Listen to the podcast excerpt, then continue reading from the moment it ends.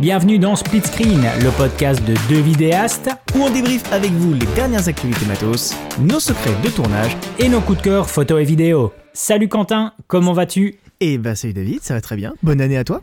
Bonne année. Alors, bienvenue sur ce nouveau podcast, bienvenue sur Split Screen, euh, une idée de moi-même, David, et de Quentin. On va peut-être se présenter vite fait, Quentin, et je commence par toi, vas-y. Eh bien, je m'appelle Quentin Berbet, j'ai 27 ans, j'habite euh, au sud de Paris, je suis vidéaste depuis 10 ans, photographe depuis un petit peu moins, et j'ai une chaîne YouTube, deux chaînes YouTube même, Vectan Production 1 et 2, depuis 12 ans maintenant. Voilà, et je fais, je fais des courts-métrages, des reviews, etc. Enfin, on est sur le même segment, sur la chaîne secondaire, on est sur le même segment, et sur la chaîne principale, moi je fais en plus des courts-métrages. Voilà. Parfait. Et moi, ben, comme vous savez, c'est David de la chaîne Monsieur Caméra. Alors, je suis vidéaste freelance depuis maintenant fin 2015. Euh, la photo, c'est plutôt à titre de passion, ce ne sera pas vraiment à titre professionnel. Et puis, ben, bien entendu, je partage tout mon savoir sur la chaîne Monsieur Caméra. Et du coup, comme nos segments se rejoignent directement avec Quentin, on s'est dit pourquoi pas faire un podcast dès 2022 où justement ben, on va vous partager un peu nos différents secrets de tournage, euh, parler un peu d'actualité matos. Et ainsi, évidemment, ben, pouvoir euh, se réjouir chaque semaine. On va essayer que chaque semaine, un nouveau podcast soit diffusé pour justement un peu discuter avec vous. Et puis, vous pourrez retrouver toutes les différentes informations dans la note de ce podcast. Quentin, quel sera le sujet d'aujourd'hui? Eh bien, le sujet d'aujourd'hui, David, que nous avons choisi, puisque pareil, il fait écho à nos deux expériences récentes, c'est tourner en itinérance, donc c'est-à-dire tourner avec votre matériel perso quand vous devez ne pas être au même endroit tous les jours et de préférence très loin de chez vous. Exactement, comme tu l'as dit, on se rejoint ici sur un élément commun, c'est-à-dire que toi, tu reviens de combien de temps exactement aux États-Unis? Euh, Moi, j'ai fait 14 jours de tournage aux États-Unis euh, fin décembre, fin début décembre. Et surtout qu'en plus, ça a été 14 jours de tournage assez intensif à partir du moment où toi, c'était réellement dans un but professionnel. Euh, tu allais avec la chaîne. Bah, je te laisse m'en dire un tout petit peu plus sur ce que, justement ce que tu as fait aux États-Unis. Ok. Alors moi, c'était dans le cadre d'un projet de documentaire qui s'appelle Digital Pioneers, qui était pour euh, la chaîne YouTube euh, Gorkab sur YouTube, qui est tenue du coup par un ami qui s'appelle Thomas Martin, qui fait une chaîne YouTube qui retrace l'origine des images de synthèse au cinéma. Et Thomas, ça fait 10 ans qu'il traîne sa bosse sur YouTube, il interviewe plein plein de gens, la plupart du temps comme c'est des Américains, il les interviewe en anglais via Skype, via Zoom, etc. Mais là, il voulait marquer le coup, il voulait faire un projet un peu plus gros que ce qu'il a l'habitude de faire sur sa chaîne, et il a du coup monté un crowdfunding pour faire un, pour faire un documentaire qui nécessiterait d'aller sur place, interviewer les gens en chair et en os, ce qui lui permet aussi de faire des interviews beaucoup plus longues, parce que moi je suis en fait son technicien depuis quelques années, et quand on interviewe les gens quand ils viennent en France, euh, ou même en Italie, parce qu'on a déjà interviewé des gens en Italie aussi dans le cadre d'un énorme rassemblement de spécialistes VFX. Euh, quand on interviewe les gens dans ce cadre-là, en fait, la plupart du temps, on a 10 minutes à peu près pour les interviewer, 15 euh, minutes pour les plus, euh, pour les plus bavards, et, c'est tout. Et là, pour son documentaire, il fallait qu'on ait beaucoup plus. En l'occurrence, on avait une moyenne de 1h15, 1h30 par interview, et, et donc pour ça, on ne pouvait que le faire en allant directement chez eux, les interviewer directement à domicile. Donc oui, clairement en fait un, énorme projet. Euh, je pense de toute façon que ce qui est intéressant, et on va le dire directement ici en début de vidéo, c'est que ici vous avez la version audio, mais n'hésitez pas aussi à aller voir de toute façon le lien aussi sera dans la petite note de ce podcast ou directement depuis la chaîne Vectan Production 2 de Quentin. Il vient de sortir une vidéo qui fait plus ou moins 45 minutes que j'ai eu la chance de voir en avant-première et qui est un véritable plaisir à regarder. Franchement, foncez la voir. C'est vraiment un making-of complet en tout cas euh, de ce tournage qu'il a effectué aux États-Unis. Il reviendra évidemment sur le matériel qu'il a utilisé, que ce soit ici dans ce podcast, mais surtout aussi dans le making-of. Donc voilà, si vous appréciez en tout cas tout ce qui a été dit dans ce podcast, n'hésitez pas à aller voir sa vidéo qui est réellement agréable à regarder. Donc ça, c'est vrai que euh, c'était assez intéressant. Ben, top au niveau de, ton projet, on va le développer un, peu plus loin. Euh, moi, en tout cas, ici, je reviens. Donc comme je disais, Quentin, c'était sur la partie professionnelle. Moi, par contre, c'était plus pour la partie loisir, mais j'ai essayé de rentabiliser cela. je reviens de... c'est pas toujours pour le boulot. Faut, Exactement. Voilà, c'est pas toujours pour le boulot. Donc c'est bien parce qu'avec toi, on va avoir euh, l'aspect beaucoup plus professionnel avec les contraintes qui sont liées au job. Et moi, par contre, ben, euh, les contraintes, elles sont plutôt liées à l'aspect de passion. Ici, je reviens de, deux semaines euh, à la Réunion, donc avec un climat extraordinaire et surtout une lumière incroyable. et donc dans laquelle ben, je me suis tout simplement dit voilà j'ai envie d'amener certains types de matos avec moi j'ai envie de me faire plaisir, j'ai envie de retirer en tout cas de belles images et surtout avec quelques produits que j'ai justement en test pour la chaîne YouTube. Et je me suis dit que c'était clairement euh, le, bon moment en tout cas de faire et de pouvoir justement tirer de magnifiques images, surtout dans cette période hivernale pour nous en Europe, chose qui n'est pas le cas à La Réunion vu qu'on est en plein été. Donc d'un point de vue matos, euh, est-ce que tu sais m'en dire un peu plus sur ce que tu avais pris avec toi sur le tournage aux États-Unis? Alors, pour la faire courte, euh, nous, on a fait un, setup euh, full Canon, bah, comme toi, hein, du coup, euh, mais pas avec les mêmes boîtiers. Donc, ça va être intéressant, du coup, d'avoir nos, deux, nos deux ressentis. Moi, j'ai pris, du coup, la Canon C70 en caméra principale, avec son Speed Booster 0.71 et un Helios 40, qui est une optique soviétique des années 60, un 85 mm T1.5 qui a la particularité d'avoir un bokeh tournant que Thomas apprécie énormément et donc il voulait qu'on fasse euh, tous les close-up avec euh, ce Helios 40 puisque c'est un peu euh, ce qu'on a l'habitude de faire depuis quelques années maintenant. Et en caméra secondaire, j'avais le R5 de Canon avec deux bagues RF vers EF, parce que bien évidemment la, la bague Speed Booster amène aussi vers du EF. Euh, et, j'avais la bague RF-EF e classique Canon et celle avec le Vari-ND intégré qui permettait du coup de compenser le fait que le R5, contrairement à la 70, n'ait pas de filtre neutre interne, ce qui me permettait de, pouvoir euh, assombrir un petit peu ou du moins régler finement mon, mon, exposition pendant la prise de vue. Et sur ça, du coup, sur le R5, j'avais euh, trois optiques Zeiss au choix, le 21 mm distagon, le 35 distagon et le 50 planar. Donc que des optiques manuelles. Alors, je t'interromps toujours pour, déjà te, poser cette première question. Euh, pourquoi avoir fait le choix, alors qu'on connaît les performances autofocus de la C70 et du R5, pourquoi avoir fait le choix de prendre des optiques mécaniques? Il y a plusieurs raisons. vraiment, la première, ça a vraiment été l'esthétique. C'est que avec Thomas, on voulait l'esthétique du Helios 40, qui est, une optique qui a vraiment euh, une patte particulière et que tu retrouveras pas dans une optique euh, moderne à autofocus euh, comme les Sigma ou les Canon ou quoi, qui, qui ont un très bon rendu mais qui sont un peu sans saveur, tu vois, qui sont un peu flat. Et, euh, et, notamment dans le bokeh, elles ont un bokeh qui est très crémeux, alors que le Helios et les Ice ont des bokeh très contrastés. Et moi, j'aime beaucoup les bokeh très contrastés. et donc, c'est ce qui a conditionné notre choix sur, sur ça. Après, je tiens à préciser un truc quand même, c'est que sur le Helios 40, j'avais du coup une bague adaptation euh, M42 vers EF. Et il faut savoir que les bagues euh, M42 vers EF que vous achetez dans le commerce, il y a deux types qui existent. Il y a celles qui ont une puce factice dessus et celles qui n'ont pas de puce. Et quand vous en mettez une avec une puce factice dessus, vous pouvez avoir le suivi de l'œil avec euh, comme si vous étiez en manuel sur une optique normale en fait Canon. Si vous le mettez pas en fait pour le pour la 70 c'est comme s'il y a pas de comme s'il y a pas de Tu m'apprends quelque chose. Ouais, tu m'apprends je me suis comme s'il n'y a pas d'optique quoi. Alors clairement, tu m'apprends quelque chose et je m'étais justement posé cette question. -là. Ça n'est pas fini parce que il y, a encore pire que ça, c'est que la puce en question est programmable, mais à certaines conditions. À ma connaissance, il faut avoir un boîtier 5D donc moi j'avais fait ça avec les 5 DSR que j'avais au boulot. Et avec le boîtier 5D, il y a une manip que j'avais trouvé sur un forum totalement obscur. Tu démarres le boîtier, il y a une combinaison de touches à faire et ça te permet en fait via le petit écran euh, qui est au-dessus du 5D, c'est celui qui est au niveau du, shutter mhm. là, via ce petit écran, tu peux régler ta focale et ton ouverture maximale. Ce qui fait que quand je mettais le Helios 40 sur ma C70, il me mettait la focale sur le côté d'un 85 mm et non pas d'une optique random qui connaîtra pas. Tu, vas devoir m'envoyer le, tu vas devoir m'envoyer le, lien de cette faut bague. Que je le retrouve en vrai. Euh, en fait, la, la, bague en soi, tu la trouves sur Amazon. C'est toutes celles qui ont les petites, euh, les petites puces factices en fait euh, dessus. Et par contre, après, il faut un boîtier 5D. Alors, ce serait intéressant de voir si le R5 le permet aussi, R5 et R6. Mais sinon, avec un boîtier 5D, tu peux programmer cette, cette puce. Donc ça, c'est super bien pratique. C'est un gros truc de nerd, j'adore.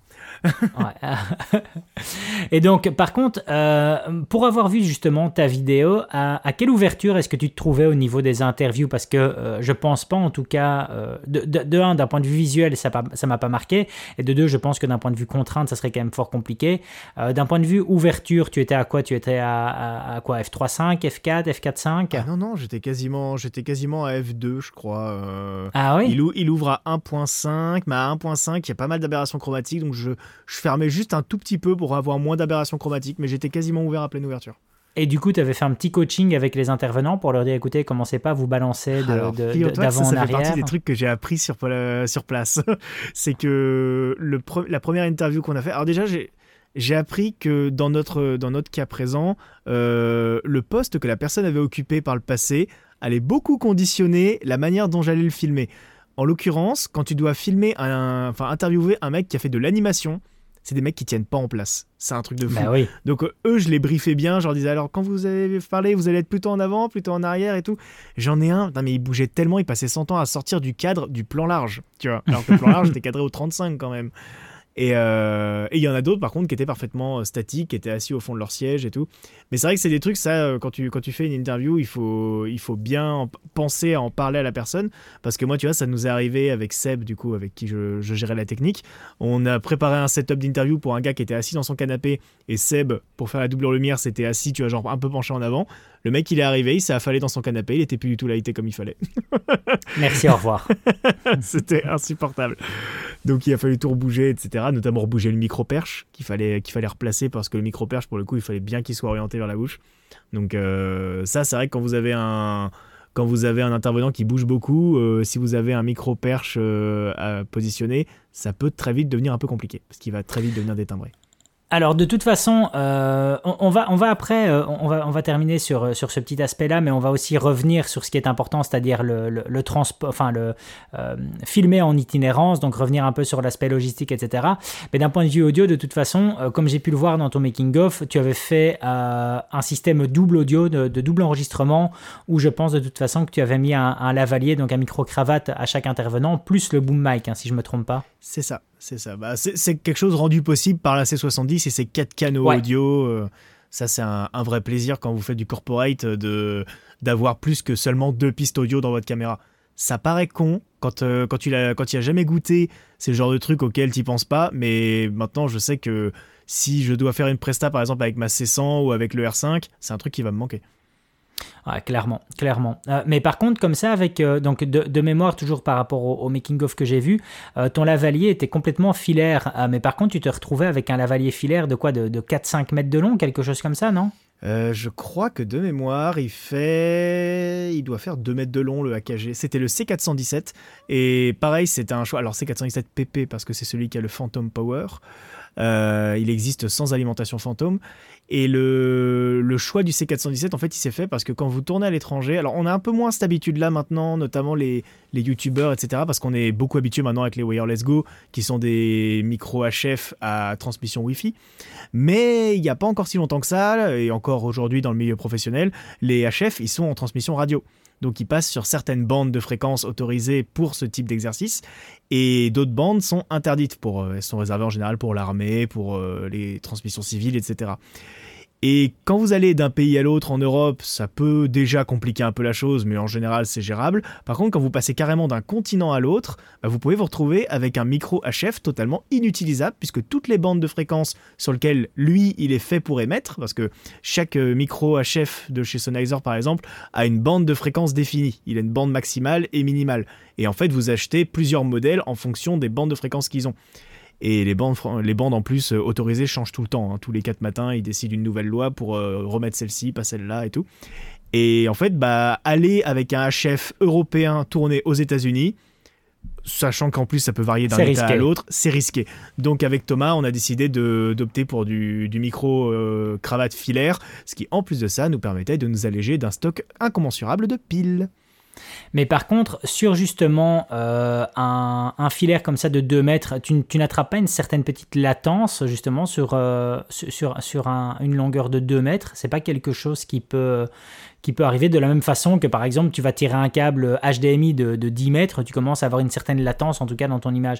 Est-ce que tu n'as pas eu cette contrainte-là au niveau de l'audio? Tu n'as rien remarqué? Non, il faut tirer beaucoup plus que 10 mètres pour avoir de la latence sur du XLR. De toute façon, tu, le vois bien sur les concerts, etc. Les mecs qui te tirent des bah dizaines de mètres hein. de câbles XLR. Le son, en fait, se transmet avec beaucoup moins de pertes. À la limite, tu vas peut-être avoir une perte de puissance dans ton signal, mais il faut tirer très très très long pour ça. Il faut vraiment tirer très long. Je pense que, alors, je suis pas, je suis pas un zikos, hein, mais il me semble que même à 20-30 mètres, t'as pas tant de pertes que ça.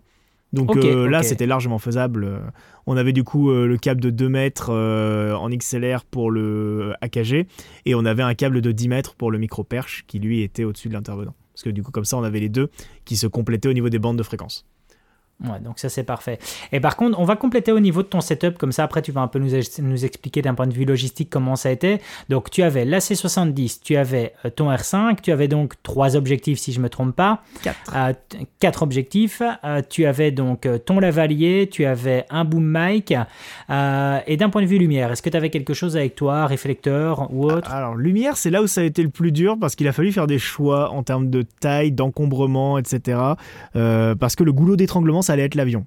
Clairement. Euh, ouais, il faut revenir sur ton choix. Ton choix qui a été de justement tout mettre en cabine. Enfin, oui, de mettre tout ce qui était électronique en cabine. De un, parce qu'il y a plus beaucoup de Voilà, il y a plus beaucoup de choix à l'heure actuelle. Est-ce qu'on a des systèmes de.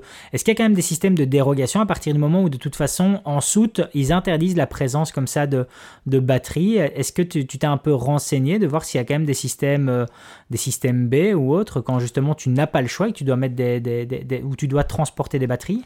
Ah non, non, non, euh, moi, ma connaissance, euh, dès que tu dépasses 100 watts euh, heure, c'est mort. C'est mort, c'est mort, ça sera... En fait, après, ça va... C'est comme tout, hein, ça va dépendre si la douane décide de te faire chier ou pas. Mais, mais normalement, mm, pour le pour tout ce qui va en soute, en tout cas, c'est beaucoup plus fouillé et analysé que, que, ce, qui va en, que ce qui va en cabine. D'ailleurs, je ne l'ai pas précisé dans, dans le retour d'expérience, ça fait partie des trucs que j'ai oublié de préciser, mais nos bagages en soute ont été fouillés, hein, bien évidemment, parce que euh, un pied micro de 1m20 de long, ça fait exactement la même taille qu'une arme à feu. Donc, ah oui, en fait, carrément. Donc aux États-Unis, quand ils travaillent avec un gros truc métallique comme ça, qui est dans une pochette tout en longueur et tout, évidemment qu'il a été ouvert. Je crois que sur les 4 vols qu'on a fait, il a été ouvert deux fois. Euh, et, évidemment que les services de douane ne sont pas délicats du tout. Et le, pied, super luxe, d'ailleurs, on a fini par l'abandonner au Texas, donc à notre dernière, euh, euh, escale. Parce que déjà, comme c'était un bagage supplémentaire, il nous coûtait un surcoût à chaque vol. Et, et en plus, il était pété, en fait. Donc, on l'a foutu à la benne au Texas parce qu'on ne pouvait pas revenir avec. Il était cassé, quoi. Il avait été cassé par la douane donc clairement pas une partie de plaisir. Donc voilà, donc maintenant qu'on est revenu sur la contrainte de, de, tout remettre euh, en cabine, je te laisse continuer sur, euh, sur le, ton setup complet au niveau lumière. Alors, bah, au, niveau de, au niveau de l'avion, il y a, y a, plusieurs choses à savoir. Alors déjà, il y a aussi un autre truc que j'ai pas abordé dans la vidéo, c'est les carnets ATA. Ça, euh, si vous voyagez dans ton cadre à toi, par exemple, qui est un cadre plutôt perso, que pro, hein, on va dire, euh, tu n'y mhm. pas vraiment avec toute une équipe, etc. Exactement. Donc, euh, dans ton cadre à toi, tu peux euh, prendre ton, ton petit boîtier avec toi, prendre l'avion, comme si tu allais en vacances. Quand tu es trois avec trois sacs remplis de matos, on trimballait au total, parce que pour le carnet à il faut remplir les valeurs, on trimballait 17 000 euros de matériel avec nous. Donc, euh, quand tu travailles avec 17 000 euros matériel avec toi, tu as du mal à justifier que tu vas juste en vacances avec des potes. Donc, il faut remplir ce qu'on appelle un carnet ATA, c'est-à-dire qu'il faut en faire la démarche. Euh, c'est un carnet dans lequel tu vas remplir tout le matériel que tu amènes. Euh, quasiment jusqu'au moindre câble. Moi, je l'ai fait jusqu'au moindre câble. Apparemment, ils, ils regardent surtout les trucs un peu chers. Il faut rentrer les numéros de série de tout ça. Il faut rentrer le pays de provenance de tout ça. C'est-à-dire si c'est made in China, made in Japan, made in France, made in USA, etc. Ce qui m'a permis de voir que j'avais beaucoup de trucs fabriqués au Japon d'ailleurs, pas tant que ça fabriqués en Chine dans mon matos. Et, hum, et du coup, ce carnet, une fois qu'il est rempli, tu l'envoies du coup au service des douanes, qui l'analyse et qui te renvoie un carnet format papier que tu dois présenter à la douane du pays. Parce que si jamais tu n'as pas de carnet ATA, Déjà, ils te laissent pas rentrer avec le matos aux États-Unis, si je le vérifie. Mais le pire, c'est plutôt si tu ressors des États-Unis sans carnet ATA avec 17 000 euros de matos sur toi, c'est qu'ils vont dire Eh, mais attendez, ce matériel, vous pouvez pas me prouver que vous l'avez acheté en France. Et puis, ils vont pas, Exactement. Ils vont pas te laisser le temps d'aller chercher tes factures ou quoi. Donc, ils vont te facturer la TVA sur tes 17 000 euros de matos. Donc tu te retrouves à payer 20% de 17 000 euros euh, en carte bleue au, guichet de la douane, sinon le matériel ne passe pas. Donc c'est vraiment une sorte d'inventaire mobile super important à prendre. Quand on part avec beaucoup de matos, et dans un cadre professionnel, de toute façon c'est obligatoire, mais quand on part avec beaucoup de matos, c'est toujours recommandé de faire un carnet ATA, c'est un risque en moins à prendre. Après voilà, c'est la loterie. Nous, en l'occurrence, on n'a pas du tout été sollicité sur le carnet ATA de tout le trajet. De toute façon, c'est uniquement à l'aller et au retour qui vont vous le demander. Nous, on a fait des vols intérieurs, ça, ils s'en foutent. C'est déjà aux États-Unis, ça reste aux États-Unis. Mais ça fait partie des choses, effectivement, qu'il faut, euh, qu'il faut penser. Et même si beaucoup de gens vous diront que eux, ils n'ont jamais eu de problème avec, le jour où tu passes une caméra à 5000 euros et que tu te retrouves à payer 20% du prix de ta caméra, donc euh, c'est-à-dire 1000, euh, et quelques euros, pour, pour récupérer ta caméra que tu as déjà payée, euh, ça fait chier. Ça alourdit considérablement hein, la facture de tes vacances. et, est-ce que la, contrainte administrative était présente ou est-ce qu'il y a bêtement un formulaire en ligne de façon digitale et assez simple et qui en 5 minutes est rempli? Alors moi, c'est la prod qui s'est chargée de toute la, toute la démarche derrière. Moi, ils m'ont juste en fait envoyé un document Excel à remplir.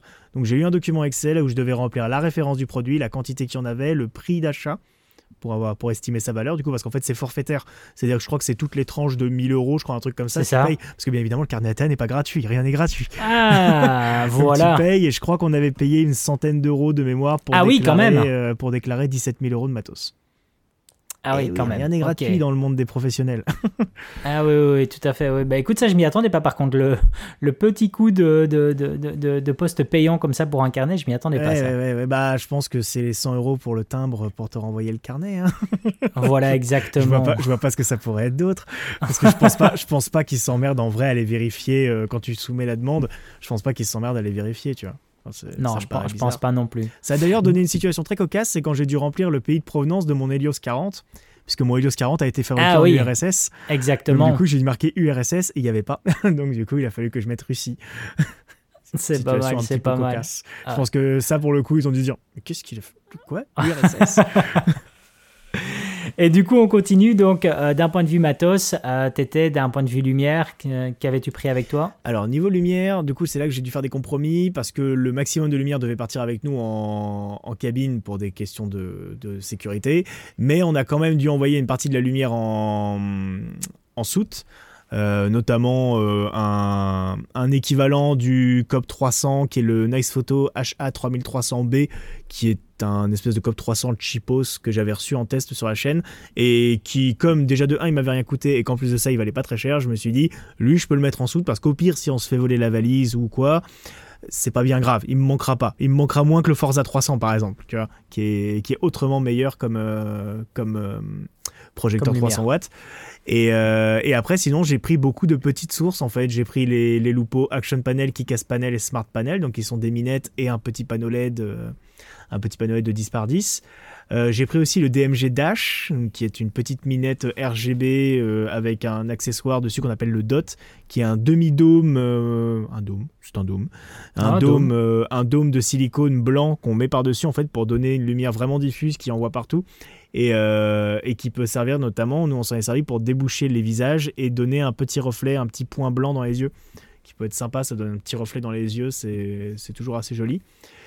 Et j'ai emmené avec ça aussi une toile de diffusion et de réflexion Lastolite, le Halo Compact, qui est donc une petite toile qui se démonte et se remonte un peu comme une tente, euh, un peu comme une tente Kishua, avec des petites, euh, des petites baleines qui se, qui se s'emmanchent les unes dans les autres, et avec dessus deux toiles interchangeables, donc soit une toile de diffusion, soit une toile de difflexion qui est donc, euh, il me semble, un procédé propre à l'Astolite, qui est en fait une toile de réflexion blanche et argentée euh, en fait. Tu as une bande blanche, une bande argentée, une bande blanche, une bande argentée. Et ça donne du coup, un, ça te permet d'avoir une réflexion très puissante comme une argentée, mais très douce aussi comme une toile blanche. Donc c'est assez sympa pour ça. Et euh, et donc, du coup, oui, euh, tu étais uniquement euh, d'un point de vue lumière que tu parles de diffusion. Est-ce que par contre, tu avais pris des filtres de diffusion avec toi ou est-ce que c'est le genre de, choses que tu n'as pas spécialement d'affection à utiliser? Moi, moi, contrairement à toi, je n'ai pas, pas spécialement l'habitude d'utiliser de filtres sur l'optique euh, pour la diffusion ou quoi. C'est un truc Alors, sur mon Sigma, en fait, 1835, j'ai une méthode beaucoup plus archaïque. En fait, je ne nettoie jamais mon filtre UV. du coup, en fait, en vrai, en vrai, depuis, depuis que j'ai tourné sous la pluie, c'est une petite pluie fine et tout, j'ai des petites traces de gouttelettes, en fait, sur mon filtre UV qui, en fait, viennent casser naturellement les contrastes. Et en vrai, ça m'a fait économiser un filtre. c'est pas mal ça, c'est pas mal du tout. Euh, d'un point de vue transport, tu mettais ça donc dans euh, deux types de sacs, si j'ai bien compris lors de ta review. Donc une ouais. avec la l'équivalent 1510 mais en version light, si j'ai bien compris, c'est ça C'est la 1535, c'est la Peli Air 1535. Euh, donc là, pareil, ça, là, ça va vraiment dépendre des choix.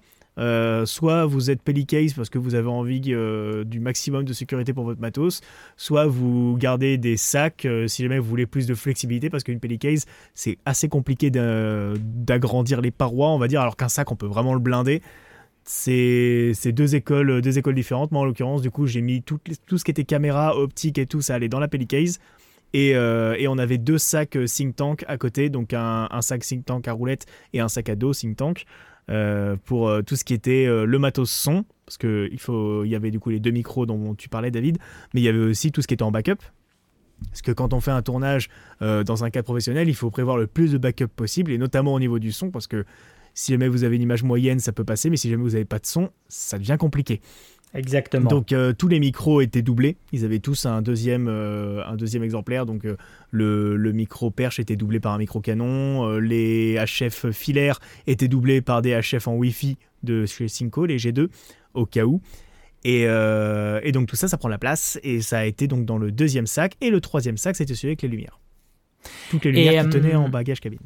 Et d'un point de vue batterie, est-ce que tu as utilisé du, du V-Lock ou est-ce qu'à chaque fois tu étais simplement sur, euh, sur les batteries euh, d'origine des, euh, des, caméras, que ce soit de, la, de la BP à 30 ou à 60 pour la, pour la C70 et des LP aussi, si je me trompe pas, sur le R5 Alors j'avais trois batteries sur la C70, j'en avais deux en fait quand, quand j'ai acheté ma C70, j'avais acheté une BP à 30 compatible de chez Patona, il me semble.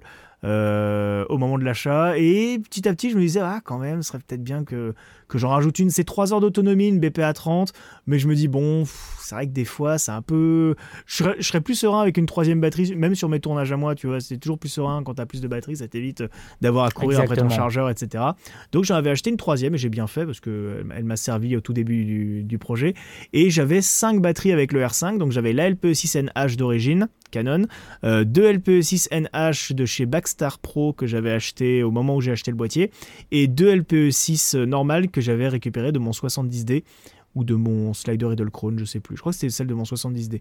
Donc euh, au total, j'avais, et c'est assez paradoxal, 3 batteries pour 9 heures d'autonomie avec la C70 et 5 batteries pour 7h30 d'autonomie avec le R5.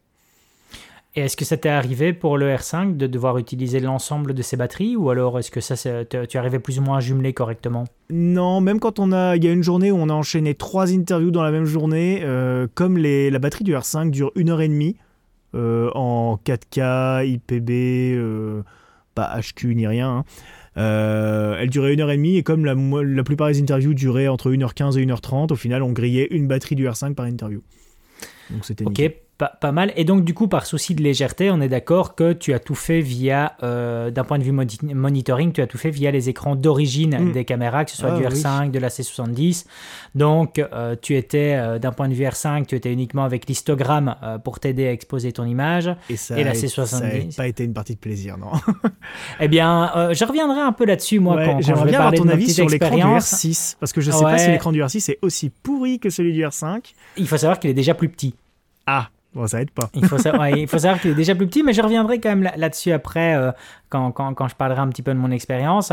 Euh, mais donc, et donc avec la C70, là, tu avais l'avantage d'avoir euh, les waveforms ainsi que les fausses couleurs pour pouvoir mieux t'aider à comprendre l'exposition. Bah, moi, moi, je travaille essentiellement à la waveform. C'est vrai que la, la false color, j'ai pas du tout l'habitude d'utiliser les false colors, mais à la waveform, je sais en fait à partir de où sur la waveform, je dois pas, je dois pas trop exposer parce qu'après, si on sait que c'est pas rattrapable à l'étalonnage ou quoi, donc euh, c'est le, problème a surtout été sur le R5. Euh, qui du coup déjà n'a pas exactement la même colorimétrie malgré le fait qu'ils aient le même log ça c'est un petit peu ils étaient toutes les deux toutes les deux étaient en Canon Log 3 en BT 709 donc franchement pas quelque chose de très très compliqué à gérer hein. et, euh, et, pour autant le R5 il faut partir du principe je crois de mémoire il faut sous-exposer sur l'écran du R5 parce que l'écran du R5 est plus sombre globalement que celui de la 70. Il me semble c'est un truc comme ça. Voilà, il faut sous-exposer parce qu'en fait, euh, on va dire dans les 30 premiers IRE de votre spectre euh, sur votre waveform, bah, en fait le R5 euh, visuellement il a tendance à tout écraser. Donc c'est-à-dire Ah, qu'en fait votre image va paraître hyper bouchée. Euh, vous allez vous dire ah putain j'ai aucun détail dans les ombres et tout. D'ailleurs ça donne aussi l'impression que le déjà que le dynamic range du R5 est pas foufou en vidéo, mais ça donne l'impression qu'il est encore pire alors que pourtant on est en log. Et, euh, et en fait, euh, une fois qu'on passe le rush sur l'ordi après, on fait bah non, en fait, j'ai du détail dans les ombres et tout, euh, c'est nickel. Et le problème, en fait, avec ça, c'est qu'on a tendance, si on se fie uniquement à son œil, on a tendance à surexposer un petit peu ces images au R5 pour ne pas perdre les basses lumières. Le problème, c'est que quand on déroche le plan après, et ben en fait, on a totalement cramé nos highlights. Et ça, c'est un peu, ça, c'est le truc absolument à éviter. Donc, en termes photo, il faut exposer à gauche. Euh, et alors, du coup, ben, on va toujours enchaîner au niveau des batteries. Donc, le- la petite minette, la DMG, celle-là, c'est une batterie interne. C'est ça. De, de pense en plus d'excellente fabrication, parce que je crois que tu as quoi? Tu as quasiment deux heures, ou voire plus Ah, d'un point de vue trois autonomie? heures à pleine puissance. Ouais, 3 heures à pleine puissance. Donc, ça, c'est assez ouf. Et, le Nice Photo, alimentable, alimentable en USB-C. Donc, de euh, plus. Ouais, de plus. Ah oui, c'est vrai que c'est un truc ça dont j'ai pas parlé effectivement. Euh, globalement, on s'est pas trop reposé sur les batteries pour les lights. On avait tout prévu, on avait on avait des rallonges électriques et tout pour tout gérer en, en, en alimentation secteur, puisque les trois quarts de nos interviews, même 90% de nos interviews, on avait accès au secteur. Et euh, autre détail qui n'est pas des moindres, c'est qu'il faut bien tenir compte du fait que aux États-Unis, c'est pas la même tension que en France Exactement. mais que c'est plus un problème. En fait, c'était un vrai problème il y a 10-15 ans, C'est ce que j'allais 20 dire. ans. Ouais. mais c'est plus un problème aujourd'hui. En fait, il suffit juste de trouver un tout petit adaptateur qui permette de passer des prises européennes aux prises américaines, qui d'ailleurs sont, soit dit en passant, les pires prises du monde. Elles ne tiennent pas au mur, c'est l'enfer. Je ne comprends pas que ce pays n'ait pas changé ses prises électriques, ou du moins ait opté pour ça. C'est vraiment les pires prises du monde, elles tiennent pas au mur. C'est insupportable. Dès qu'il y a un petit peu de poids ouais, dessus, ça se ben, débranche euh, tout le temps. C'est pour ça que l'Angleterre est passée sur un système 3 pins, Oui. euh, parce qu'ils ont plus ou moins le même système double broche, mais ils, sont ils sont passés sur un système Bah, 3 pins qui lui certaines, tient. euh, certaines prises aux États-Unis ont la troisième broche pour la Terre, mais pas toutes. En fonction du bâtiment dans lequel tu es, s'il est plus ou moins vieux, tu n'auras pas cette troisième broche. Et en fait, une fois qu'on a mis cet adaptateur-là, bah, la technique que tout le monde vous recommande quand vous voyagez aux États-Unis, c'est un petit adaptateur comme ça et une multiprise. Et après, depuis la Exactement. multiprise, après, vous faites ce que vous voulez. Bien, bien tranquille. Donc oui, donc, euh, donc ton setup était, euh, était assez bien rodé au final. Tu avais quelque chose de, de complet. Et puis je pense que vous l'avez mûrement réfléchi. hein. Je pense que vous avez clairement passé du temps en tout cas à établir ce setup. euh, Ah, j'ai et- j'ai été insupportable pendant des semaines avant le départ. J'arrêtais pas de poser des questions à Thomas tout le temps. Et en fait, lui, il pensait que je. Vraiment, hein, il me l'avait même dit. hein, il pensait en fait que je pensais trop au truc. J'ai fait non, mais en fait, j'anticipe le moindre ça. problème pour que rien ne se passe en fait. C'est Si la- l'expérience La qui meilleure parle. chose qui puisse arriver, c'est que tout ce que j'ai anticipé n'ait servi à rien. C'est-à-dire fait. qu'en fait, il ne se- tout se passe très bien, il n'y a pas un seul problème et tout, on se fait rien voler dans les, dans les, euh, dans les avions, les escales qu'on devait faire, etc. Je lui ai dit, ça, ça, c'est vraiment le cas parfait. Et au final, tu vois, euh, j'aurais, j'aurais dû prévoir le fait que le pied micro allait prendre cher pendant les trajets et je l'aurais peut-être renforcé à ce moment-là pour, euh, pour être sûr qu'ils prennent pas, qu'ils prennent pas de coups, quoi, dans sa housse. Ouais, bah, cla- clairement, Après, euh, tu- voilà, on dans peut ces moments-là, euh, on peut pas tout prévoir, mais clairement, c'est l'expérience qui parle dans ces moments-là. Je pense que c'est le, le- savoir, c'est l'expérience qu'on a acquis au niveau des différents tournages qu'on a fait par le passé. Et justement, ben, tout, est, tout, tout ce qui est problématique, en fait, qui, euh, que, que, tu retiens et que tu dis, OK, ça va, ça c'est bon, je viens de, le me, de me le manger maintenant. euh, pour le prochain tournage, ça sera plus un problème. J'aurai d'office une solution backup. Donc, euh, c'est dans ces moments-là, quand tu dis euh, qu'on réfléchit trop, non, je pense qu'on on repense surtout à la, aux mauvaises expériences qu'on a pu avoir par le passé. Bah, disons qu'en fait, tu vois, ce que je voulais absolument éviter, par-dessus tout, c'est cette situation que je suis sûr que tu l'as certainement déjà expérimenté aussi, c'est quand tu arrives sur un tournage, pas très loin de chez toi non plus, tu vois, on va dire, c'est encore gérable en voiture, tu vois, et, euh, et tu t'allumes ta caméra, et là, ça te dit pas de carte dans la caméra. Exactement. Et qu'en Ouais. fait, tu revois très bien ta carte dans ton lecteur de cartes, sur ton ordinateur ou sur ton bureau ou un truc comme ça, et là, tu te dis, merde, on ne peut rien faire. Tu vois. on ne peut rien faire. T'as Ça fait m'est venir, arrivé t'as une fait fois. venir du monde, Voilà. tu t'es toi Ouais. déplacé, trucs comme ça. Et là, t'es comme un con sans ta carte, tu te fais. Ouais. ah, ok. Et ben ça, tu vois, j'avais cette habitude-là avec la C60, avec la C100. J'avais euh, quelques cartes 64 Go d'avance. Et ben j'avais toujours deux ou trois cartes 64 Go qui étaient euh, dispatchées dans mon matos, euh, notamment dans mon sac caméra. Et, une fois, ça m'a sauvé la vie comme ça parce que la, la, C100 comme la C70, elle a double carte, double port de carte SD. Et les deux cartes avaient été sorties pour dérocher. Et bah heureusement, j'avais une troisième carte qui était dans une petite pochette planquée dans mon, dans mon sac caméra. Ça m'a permis de tourner. Euh, tant que tu parles de carte justement sur le R5, est-ce que tu donc le R5 il faut savoir qu'il a la possibilité d'enregistrer sur carte SD mais aussi sur carte CF Express, si je ne me trompe pas. Mm. Euh, tu étais euh, équipé de CF Express ou alors est-ce que tu as tout fait sur la carte SD Pas du tout, on a tout fait en carte SD avec une ProGrade de 256 Go en V60. Ok, d'accord. Bah, il y, en a de plus en plus, en tout cas, qui commencent à utiliser la marque ProGrade. Moi, je reste un peu fidèle à, Angelbird, euh, mais il y en a quand même pas mal maintenant. Bah, qui, en euh, fait, sur, des, sur des groupes d'utilisateurs, euh, notamment américains, j'ai vu pas mal de gens se plaindre de Angelbird et d'avoir des problèmes d'écriture des fichiers corrompus. Ça. Alors après, attention, je sais qu'il y a énormément de contrefaçons qui circulent de Angelbird. Et comme en fait, il n'y a pas vraiment euh, d'écriture, tu vois, genre, euh, c'est pas comme les SanDisk, les Lexar, les ProGrade où tu as une petite étiquette dessus, tu vois, qu'il faut reproduire absolument fidèlement si tu veux pouvoir plagier le truc. Angelbird, je crois qu'ils n'ont pas de petite euh, étiquette sur leur carte. C'est du print. C'est juste, gravé. C'est ça. Et, donc en fait, il y a énormément de, de contrefaçons qui circulent de Angelbird. Donc je sais pas si c'est parce que c'est des contrefaçons que les mecs ont le problème. J'ai vu circuler une fois une contrefaçon de ProGrade.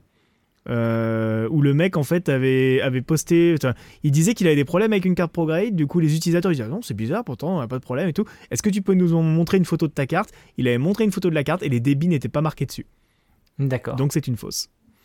Et c'est, c'est vraiment des petits détails à la con, mais ils avaient, ils avaient tout bien essayé de, de reproduire et tout, mais comme ils pouvaient pas faire exactement la même, bah du coup ils ont, euh, ils ont pas mis les débits dans ces moments-là, c'est clairement que c'est vrai que c'est quelque chose auquel il faut faire attention. Euh, j'avais déjà entendu en effet qu'il y avait de la, contrefaçon, en tout cas avec, avec des marques comme Angelbird, mais c'est vrai que comme c'est le genre de, de, produit en tout cas que je vais reprendre directement chez mon, chez mon revendeur local. Oui, voilà. Euh, ouais, voilà, exactement. Bien évidemment, la contrefaçon ne s'applique que si tu achètes sur Internet et que tu penses faire l'affaire du Exactement, ouais, voilà, exactement. Tu as, très bien cité en tout cas la source du problème. C'est vraiment ça. Euh, ben c'est top en tout cas. Donc d'un point de vue setup, est-ce qu'il y a quelque chose que tu reviendrais à modifier, à prendre en moins ou à prendre en plus si tu devais refaire exactement le même tournage? Exactement le même, je t'avoue que je pense pas que je modifierais grand chose. Si, si c'était pas si pas un tournage à 9000 km de chez moi, j'aurais modifié le trépied par les trépieds, parce que là j'étais sur des trépieds photo en, carbone et en alu, euh, qui du coup étaient très légers, très pratiques à transporter, parce que tout petit une fois replié, mais, euh, mais le problème c'est que pour euh, si tu as des petits ajustements de cadre à faire, etc., sur des rotules ball, c'est compliqué que ça se voit pas, en fait, que t'aies pas un petit décrochage, quand tu desserres ta rotule ball, ta caméra bascule un petit peu ou quoi. Donc ça, c'est vrai que j'aurais mis une tête fluide si jamais ça tenait qu'à moi, mais le problème c'est qu'après on était tenu par le poids, par la taille, par tout ça. On pouvait pas vraiment vraiment faire autrement. Après, je sais que comment il s'appelle euh, Small Rig. Euh, ils m'ont envoyé il y a c'est l'été dernier, c'était il y a quasiment six mois. Ils m'ont envoyé leur petite tête fluide euh, qu'ils ont sorti il y a quelques temps, qui est vraiment pas mal. Elle est toute petite, vraiment rikiki. Elle fait la taille d'une la taille d'une rotule ball. Et, en vrai, si jamais c'était à refaire, je pense que je mettrais celle-là sur mon trépied. Sur le trépied de la C70, donc sur le trépied de, la caméra un peu plus Oui, tout à fait. Ok, d'accord. Ben écoute, c'est bien. Donc ça veut dire que tu t'es pas planté en tout cas de base dans ton setup. Et puis surtout, ce qui est bien, c'est que euh, tout ce que euh, Quentin nous a raconté aujourd'hui, ben, vous savez directement le retrouver en image euh, depuis la vidéo qu'il a publiée sur sa chaîne YouTube, que tu as publiée hier, si je me trompe pas, c'est ça C'est hein? ça, ouais. Hier midi, elle est sortie. Ok, d'accord. Bah écoute, j'enchaîne moi en tout cas avec mon petit retour d'expérience et auquel je précise aussi que euh, vous allez retrouver pas mal d'images euh, dans une vidéo qui va sortir logiquement semaine prochaine euh, sur ma chaîne YouTube. Où vous allez retrouver pas mal de, plans en tout cas qui ont été filmés avec le R6. donc moi, comme je le disais, je suis parti deux semaines à la Réunion, donc c'était clairement à titre privé. et donc j'ai décidé d'emmener du, du matériel avec moi. Maintenant, c'est vrai que plus j'avance et plus j'essaye un peu de, réduire en tout cas mon équipement que je prends lors de ce genre de situation parce que euh, au bout d'un moment ça sert à rien. De un ça fait double emploi. Euh, il y a des choses qui restent sur, sur le côté qu'on va pas utiliser. Euh, et puis surtout ben, ça, ça, fait du poids. Et puis c'est risqué en tout cas d'emmener à chaque fois de, trop de matériel avec soi parce qu'on peut le perdre parce qu'on peut se le faire voler. Bref il y a énormément de choses qui peuvent arriver. Donc j'étais j'étais resté assez soft. J'avais simplement pris avec moi donc le Canon R6 j'ai laissé ma C70 euh, chez moi à la maison. Il y a une explication très claire liée à ça, c'est tout simplement que la C70 est clairement un outil euh, professionnel pour moi et donc qui est euh, base d'une source de revenus. Donc en aucun cas j'ai envie en tout cas de risquer celle-ci lors, lors d'un voyage privé. Donc je me suis dit, ben voilà, je vais prendre le, le R6 et puis j'avais envie de tester aussi le, le R6 dans, certains retranchements euh, dans lesquels j'ai jamais eu l'occasion de lui donner en tout cas une aussi belle lumière. Euh, l'année passée, euh, l'année passée, non, il y a un peu, plus d'un an, j'avais donné cette possibilité-là avec, avec mon XT3 que j'avais emmené à New York, où j'ai tiré des images incroyables. En tout cas, j'étais assez fan du résultat. Et donc, je me suis dit, allez, cette fois-ci, je vais prendre le Canon R6 avec moi. Je vais pas reprendre un moitié Fujifilm. je vais prendre le, Canon R6. surtout en plus pour me convaincre dans mon choix j'ai souvent expliqué ça, c'est que euh, j'ai pas acheté le R6 avec une véritable conviction. Je me suis simplement dit, euh, j'ai pas le budget en tout cas pour prendre un R5 comme double cam, donc je vais prendre le R6 histoire d'avoir une cohérence en tout cas avec, avec la C70 et surtout une uniformisation au niveau des objectifs. Mais j'ai jamais eu vraiment le, gros coup de cœur en tout cas euh, sur l'image qu'avec le R6, euh, même en cherchant sur YouTube, en tapant des mots comme cinématique ou film look, j'ai jamais vraiment trouvé en tout cas d'images qui me parlaient avec le R6 et donc je me suis dit allez, je vais prendre ça avec. J'ai pris comme objectif le RF 2405 et euh, j'avais pris avec moi le 7200, euh, toujours ouverture f4. Donc c'est deux objectifs que je jugeais euh, hyper polyvalents. Je voulais pas d'une troisième optique, donc j'ai laissé mon, mon RF 1435 à la maison. Et j'ai pris avec moi trois filtres de diffusion, parce que je suis en plein test de filtres de diffusion, euh, du Tiffun avec euh, Black Satin, avec le Glimmer et avec le Pearlescent. J'ai pris avec moi le Pearlescent parce que c'était celui que j'aimais le moins, et donc j'avais envie de me lancer un petit défi par rapport à ça. Donc tu vois, d'un point de vue équipement... C'est original. tu vois, j'ai vraiment, j'avais 5 filtres au total de chez Tiffun. Donc j'avais euh, le Glimmer, le Black Satin, le Pearlescent, le Promist et le Black Promist. Et celui qui me plaisait le moins, c'était le Pearlescent. Et donc je me suis dit, allez, j'en embarque un en tout cas qui me plaît pas avec le Pearlescent. Euh, j'ai mis tout ça en tout cas dans, dans, mon sac à dos. Euh, je ne sais pas si tu le connais, mais clairement c'est devenu un peu pour moi euh, la référence. C'est le, le Low Pro, le Pro Tactique. C'est le BP 350 AW2. Je ne sais pas si tu as déjà vu cette référence-là ou si tu en as déjà entendu parler. Je t'avoue que Low Pro, Low Pro, je me suis jamais trop penché sur leur gamme. Je, je, vois à quoi ressemblent les Pro Tactiques. C'est ceux qui ont tous les systèmes d'accroche à l'extérieur, c'est ça?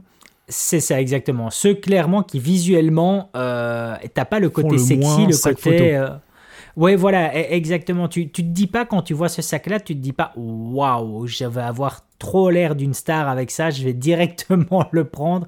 C'est pas du euh, c'est pas du sac qui est esthétiquement euh, contrairement à du euh, Peter McKinnon ou du douchebag ou ou ces autres sacs ou du ou du pro, provoque provoque aussi d'autres marques qui, qui sont assez aguicheuses au niveau du look. là le Low Pro c'est clairement pas le cas. Même Peak Design, hein, c'est vrai que Peak Design maintenant il commence à être très très orienté en tout cas quand tu vois un Peak Design, tu sais qu'en général dedans il y a quelque chose qui se rapproche à un appareil photo ou une tablette ou un ordi. exactement. Et pourtant, là, le Pro, euh, gros kiff, c'est vraiment devenu un peu euh, mon sac à dos de référence euh, à l'heure actuelle. Donc j'étais, j'étais avec ça et j'avais pris surtout un trépied parce que je suis le genre de personne qui, en tout cas à l'heure actuelle, dépend beaucoup plus d'un trépied que d'un gimbal. Euh, je vais être malheureux en tout cas si je me retrouve sans trépied, euh, alors que je serais pas forcément malheureux si je me retrouve sans gimbal. Donc j'avais pris un trépied avec moi, un trépied que j'adore, que j'ai découvert ici cette année, qui est le Sirui. Euh, donc c'est le ST10 avec la tête ST124 si je me trompe pas, full carbone, qui est en gros en fait un, le, trépied de, de Peak Design mais sous stéroïde. Voilà, donc beaucoup plus stable encore, mais exactement avec le même type de fonctionnalité Et surtout, ben, un système d'attache Arca Suisse, donc je pouvais utiliser mes petites plaques Peak Design que j'avais au cul du R6. Donc ça, tu vois, c'est ce que j'avais d'un point de vue équipement, avec ben, de nouveau, je crois que j'avais trois batteries LPE6 avec moi, et, et au final, ben, c'était largement suffisant. J'aurais pu pareil, toi aussi, tu n'as pas eu de problème d'alimentation ou quoi avec ton R6 avec, en emmenant trois batteries avec toi, quoi. J'ai eu aucun souci en tout cas d'alimentation. Ah, d'ailleurs, j'ai une petite question à ce sujet-là. Est-ce que, euh, je ne sais pas s'il si, existe un grip pour le R6, mais est-ce que tu serais intéressé toi pour un grip avec ton R6 Parce que je te pose la question parce que moi en fait je suis en train de me poser cette question-là avec mon R5. Bon, avec, euh, on en parlera à la fin de, de, ce podcast, mais avec toutes les, toutes les rumeurs d'un futur R5C, on ne sait pas ce que ça va donner. Mais euh, c'est vrai que si moi je garde mon R5, en tout cas, je me posais la question de me prendre le BGR10, donc le grip Canon avec. Et euh, je voulais savoir ton avis, toi, sur, euh, sur ça, par rapport justement au fait de pouvoir mettre deux batteries dedans et pouvoir les changer assez rapidement, notamment quand tu fais l'interview. C'est plus rapide de changer deux batteries d'un grip que de changer une seule batterie du boîtier. Alors je pense que c'est d'un point de vue en tout cas besoin et ergonomie. Euh, je vais prendre un excellent exemple. Euh, ça va être avec mon Fujifilm X-T4 où là par exemple j'ai directement mis euh, le, grip vertical dessus parce que d'un point de vue ergonomie ben, j'ai une meilleure prise en main. Il faut savoir que ben, voilà, c'est un boîtier au capteur APS-C donc forcément ben, tu as un boîtier qui est un peu plus petit. Que euh, sur un boîtier euh, plein format comme chez Canon. Euh, et donc, ben, à partir de ce moment-là, moi j'ai trouvé utile de mettre un grip sur mon, sur mon Fujifilm X-T4, mais je ressens pas vraiment ce besoin, en tout cas avec, avec le R6, alors que je pourrais très bien ressentir ce besoin-là avec un, avec un Sony Alpha, Alpha Mark IV, par exemple, ou Alpha Mark III, mhm. où là, ben, justement, on sait que Sony mise sur la compacité, et donc clairement, je pourrais avoir le, le, besoin de ce grip-là. Je l'ai pas vraiment, en tout cas avec, euh, avec le R6, comme je ne l'avais pas non plus sur, euh, sur, sur le R5. Euh, honnêtement, c'est pas, euh, pas un besoin pour moi. Surtout euh, lorsque tu es en voyage à titre, à titre passionnel. Je sais pas si, si tu es un peu utilisateur de genre de produit-là, mais donc toujours dans la lignée Peak Design, ben avec leur, leur, leur, petite plaque que tu mets au cul du boîtier, ben après le but c'est de pouvoir justement utiliser leur, leur attache que tu vas venir mettre sur la sangle de ton sac à dos. Donc c'est le, je sais plus c'est quoi encore le, le, le, nom de, le Capture, voilà. Le Peak Design Capture, maintenant je crois sont à la génération 3. Euh, quand tu mets ça euh, au cul d'un boîtier qui a un batterie grip, eh bien, euh, tu as un système de balancier du coup qui se fait parce que ben, forcément, ton objectif fixé sur le, le, boîtier se retrouve beaucoup plus haut. Et donc, quand tu marches, tu as un système de balancier qui n'est pas du tout agréable. Donc, en fait, quand tu as, as, un grip comme ça, ça devient un peu trop gros. À mm. mettre, à, transporter de cette façon-là. Sauf évidemment, ben, si tu as une sangle que tu mets autour du cou, là, il n'y a pas trop de problème. Mais sinon, c'est pas vraiment, pas vraiment agréable. Donc, moi, me concernant, en tout cas, c'est pas quelque chose que je vais rechercher comme accessoire. Euh, même, d'un point de vue alimentation, je crois que je préférerais euh, rester sur, euh, sur, sur, le switch de, de, de, batterie par batterie. Mais, et, j'ai une autre question concernant aussi le, le, trépied là, que tu disais. Est-ce que, parce que je te dis ça parce que pareil, là aussi je vais faire écho à, une expérience récente, j'ai récemment redécouvert les progrès qui avaient été faits dans les monopodes. J'avais un, j'avais un petit monopode Amazon basique il y a quelques années que j'avais utilisé quelques fois et tout, mais qui était vraiment, vraiment le plus basique du basique quoi. Et là dernièrement, j'ai eu l'occasion de recevoir en test un, monopode de chez Cayer, je crois, Caver, je sais plus comment s'appelle la marque. Euh, je crois que c'est une marque que Benjamin teste pas mal sur derrière la caméra. Et, euh, et en fait, c'est genre c'est les trépieds, enfin les monopodes vraiment comme euh, comme Manfrotto avec l'espèce de l'espèce de trois petites bases là au sol pour pour le tenir droit tout seul. Il a une petite tête fluide au bout et tout. Et j'ai vraiment redécouvert ce que c'était qu'un monopode. Et du coup, je voulais savoir si toi, tu avais déjà eu des expériences avec les monopodes, parce que pareil, moi aussi, j'adore avoir des plans vraiment fixes mais j'aime bien aussi le, côté hyper euh, rapide à déplacer d'un monopode par rapport à un trépied. Alors moi, il faut savoir que le monopode, en fait, c'est clairement euh, mon, meilleur outil par rapport euh, au cœur de métier euh, qu'il était il y a encore deux ans, vu que maintenant avec la pandémie c'est un peu compliqué, mais c'est-à-dire l'événementiel. D'ailleurs, pour celles et ceux qui vont sur ma chaîne YouTube, si vous retournez vraiment, vraiment dans le passé, vous allez voir que la deuxième ou la troisième vidéo, c'est une review justement du monopode de chez Manfrotto, et dans laquelle j'expliquais justement que parmi tous les outils, si tu m'enlèves dans, dans, dans, mon métier tous les jours, si tu m'enlèves le, le, le monopode, pied, le monopode, je suis complètement perdu parce que euh, clairement c'est un réel plaisir dans le sens où justement ça te soulage du poids, du poids, ça t'amène une certaine stabilité Et en plus, ben, tu as cette facilité, cette rapidité, comme tu le dis, où justement ben, tu peux bouger assez facilement avec. Donc oui, pour moi, le, monopode, c'est un outil super important. Mais par contre, c'est un produit c'est un outil dans lequel je me retrouve complètement sur l'utilisation professionnelle. Mais sur l'utilisation privée, je me retrouve un peu moins avec celui-ci. Je vais préférer en tout cas l'utilisation d'un trépied que l'utilisation d'un monopode. Et c'est pas défaut en tout cas de, ne pas l'avoir testé parce que forcément ben, euh, ton équipement tu le construis au fur et à mesure du temps. Et donc ben, lors de mes utilisations privées ben, j'utilisais au départ mon monopode. Et je me suis rendu compte en tout cas que ça ne me correspondait pas vraiment sur une utilisation privée ou dans le privé. Je préfère vraiment prendre euh, mon temps euh, choisir en tout cas euh, mon cadre et, euh, et, voilà et vraiment faire à mon aise. Surtout qu'avec le, le, trépied que je viens de citer là de, de chez Sirui il a des fonctionnalités comme déjà le fait il est complètement waterproof donc ça c'est super pratique. Et il a aussi un petit système qui au bout des, des, des, petits pieds en caoutchouc lorsque tu viens à tourner en fait le pied en caoutchouc ben, tu as des petites spikes métalliques qui commencent à sortir. Mhm. donc c'est à dire que suivant le terrain sur lequel tu vas te retrouver et eh ben c'est vraiment très pratique parce que tu peux t'assurer une stabilité complète. Il va pas commencer à glisser ou autre avec ses petites spikes. Donc c'est vraiment bien et ça c'est rétractable. Donc c'est vraiment vraiment chouette. Donc euh, rétractable notamment quand tu tournes à l'intérieur sur des parquets. Exact. voilà exactement. Tu as tout compris. Donc c'est euh, voilà, je me suis je me suis vraiment retrouvé en tout cas sur euh, sur cet équipement et mais je sais en tout cas que d'un point de vue monopode, tu as aussi iFootage qui a sorti une gamme extraordinaire. Euh, ils ont pas mal de, bons produits en trépied. Je sais bien que leur modèle s'appelle Gazelle. En monopied, je ne sais plus exactement c'est quoi l'appellation, mais je sais en tout cas qu'ils ont d'excellents produits là-dessus. Euh, le, seul problème, évidemment, c'est que, euh, surtout lorsque tu utilises des boîtiers non stabilisés avec des objectifs non stabilisés, tu vois quand même toujours, surtout à des, à des focales comme du 85 mm ou du 100 mm, tu vois toujours quand même une mini vibration lorsque tu es sur un monopode. Euh, contrairement à. Je me permettrais de nuancer tes propos sur iFootage. Est-ce que tu as déjà utilisé les gazelles? Ah, alors non, je ne les ai jamais utilisés, mais ce ne sont que des échos que j'ai eu de, de, Parce que moi, j'ai eu, de personnes de euh, confiance. J'ai eu l'occasion de les avoir en main et à ce jour, c'est les pires trépieds que j'ai utilisés. C'est vrai? Ah ouais, c'est vraiment très très très mauvais. J'ai trouvé ça très fragile, pas stable du tout. Et honnêtement, euh, on, quand, euh, parce que c'était, c'était avec TRM que je les avais essayés et honnêtement, le retour que je leur ai fait derrière, c'est euh, on peut pas faire des bons produits tout le temps.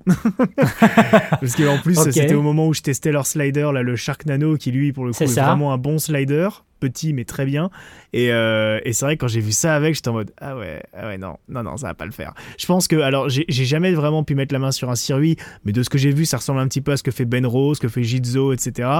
Euh, là, on est clairement en dessous en termes de qualité euh, de produit. Après, peut-être qu'ils les auront modifiés dans la prochaine version, mais en tout cas, la première version que j'avais testée, moi, il y a un an maintenant, c'était pas ça. Ok, bah écoute, je suis assez étonné parce que c'est vrai que j'avais souvent entendu le contraire, mais c'est bien en tout cas que, que, tu puisses justement donner ton oui, Mais tu sais très bien, David, que pour Edelchron aussi, tout le monde dit que c'est très bien. Exactement, on est d'accord, c'est un autre sujet, on, reviendra. C'est de la merde, Edelchron. Voilà, exactement, on reviendra certainement là-dessus à travers un autre podcast, mais oh oui, on, est d'accord. ça, ça, on est d'accord. Euh, et donc ouais, donc d'un point de vue agencement euh, setup, donc c'était assez léger, c'était vraiment pour du pur plaisir. Donc euh, comme toi, ben, par contre, pas d'outils annexes d'exposition, donc j'ai tout fait avec l'écran d'origine du R6 et surtout avec l'histogramme. Et honnêtement, plus j'apprends à l'utiliser, plus j'arrive vraiment à comprendre en tout cas l'histogramme et surtout les limites, surtout sur l'application vidéo forcément et pas mmh. photo. Euh, et, après avoir en tout cas examiné ici les images que j'ai fait avec le R6, euh, je suis vraiment super content en tout cas du résultat que j'obtiens euh, et, je suis assez bluffé en tout cas de, la dynamique que j'arrive à obtenir dans l'image, alors que bon, on, sait de toute façon que R5 et R6 ne sont pas forcément les rois de la dynamique. je crois qu'on est limité sur le R6, je crois qu'on dépasse à on dépasse à peine les, les, 12, les, 12 stops, si je ne me trompe pas. Ouais, ça doit être 12, hein, parce que 12, c'est à peu près la moyenne en fait, des boîtiers qui ne, qui ne misent pas, on va dire, sur, la, sur le dynamic range. C'est ça, exactement. Euh, mais par contre, euh, d'un point de vue, euh, d'un point de vue basse lumière, le R6 est une, est une machine incroyable. Euh, c'est là qu'on c'est là qu'on se rend compte que euh, il est en effet basé sur sur le capteur du 1DX Mark II, si je me trompe pas, ou 3. On est on est à quelle, quelle génération de 1DX On en est au 3. Au 3, donc du 3, voilà, c'est ça. Ça fait un petit moment maintenant, donc ouais. C'est ça. Donc sur sur la sur le capteur du 1DX Mark III. Euh, c'est assez dingue en tout cas ce qu'on arrive à récupérer comme, comme information dans les basses lumières sans aucun bruit. Donc ça c'est vraiment génial.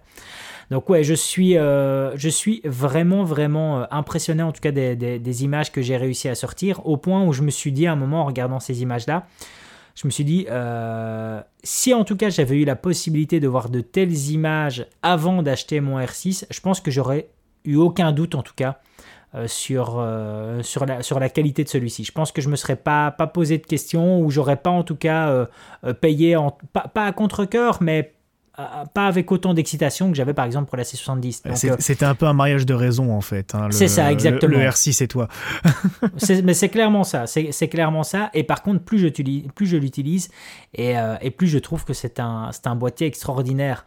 Euh, j'ai fait pas mal en tout cas d'enregistrements dans lequel je prenais mon temps, donc c'est-à-dire que euh, j'étais posé en plein soleil, euh, où je prenais mon temps de changer les filtres, etc.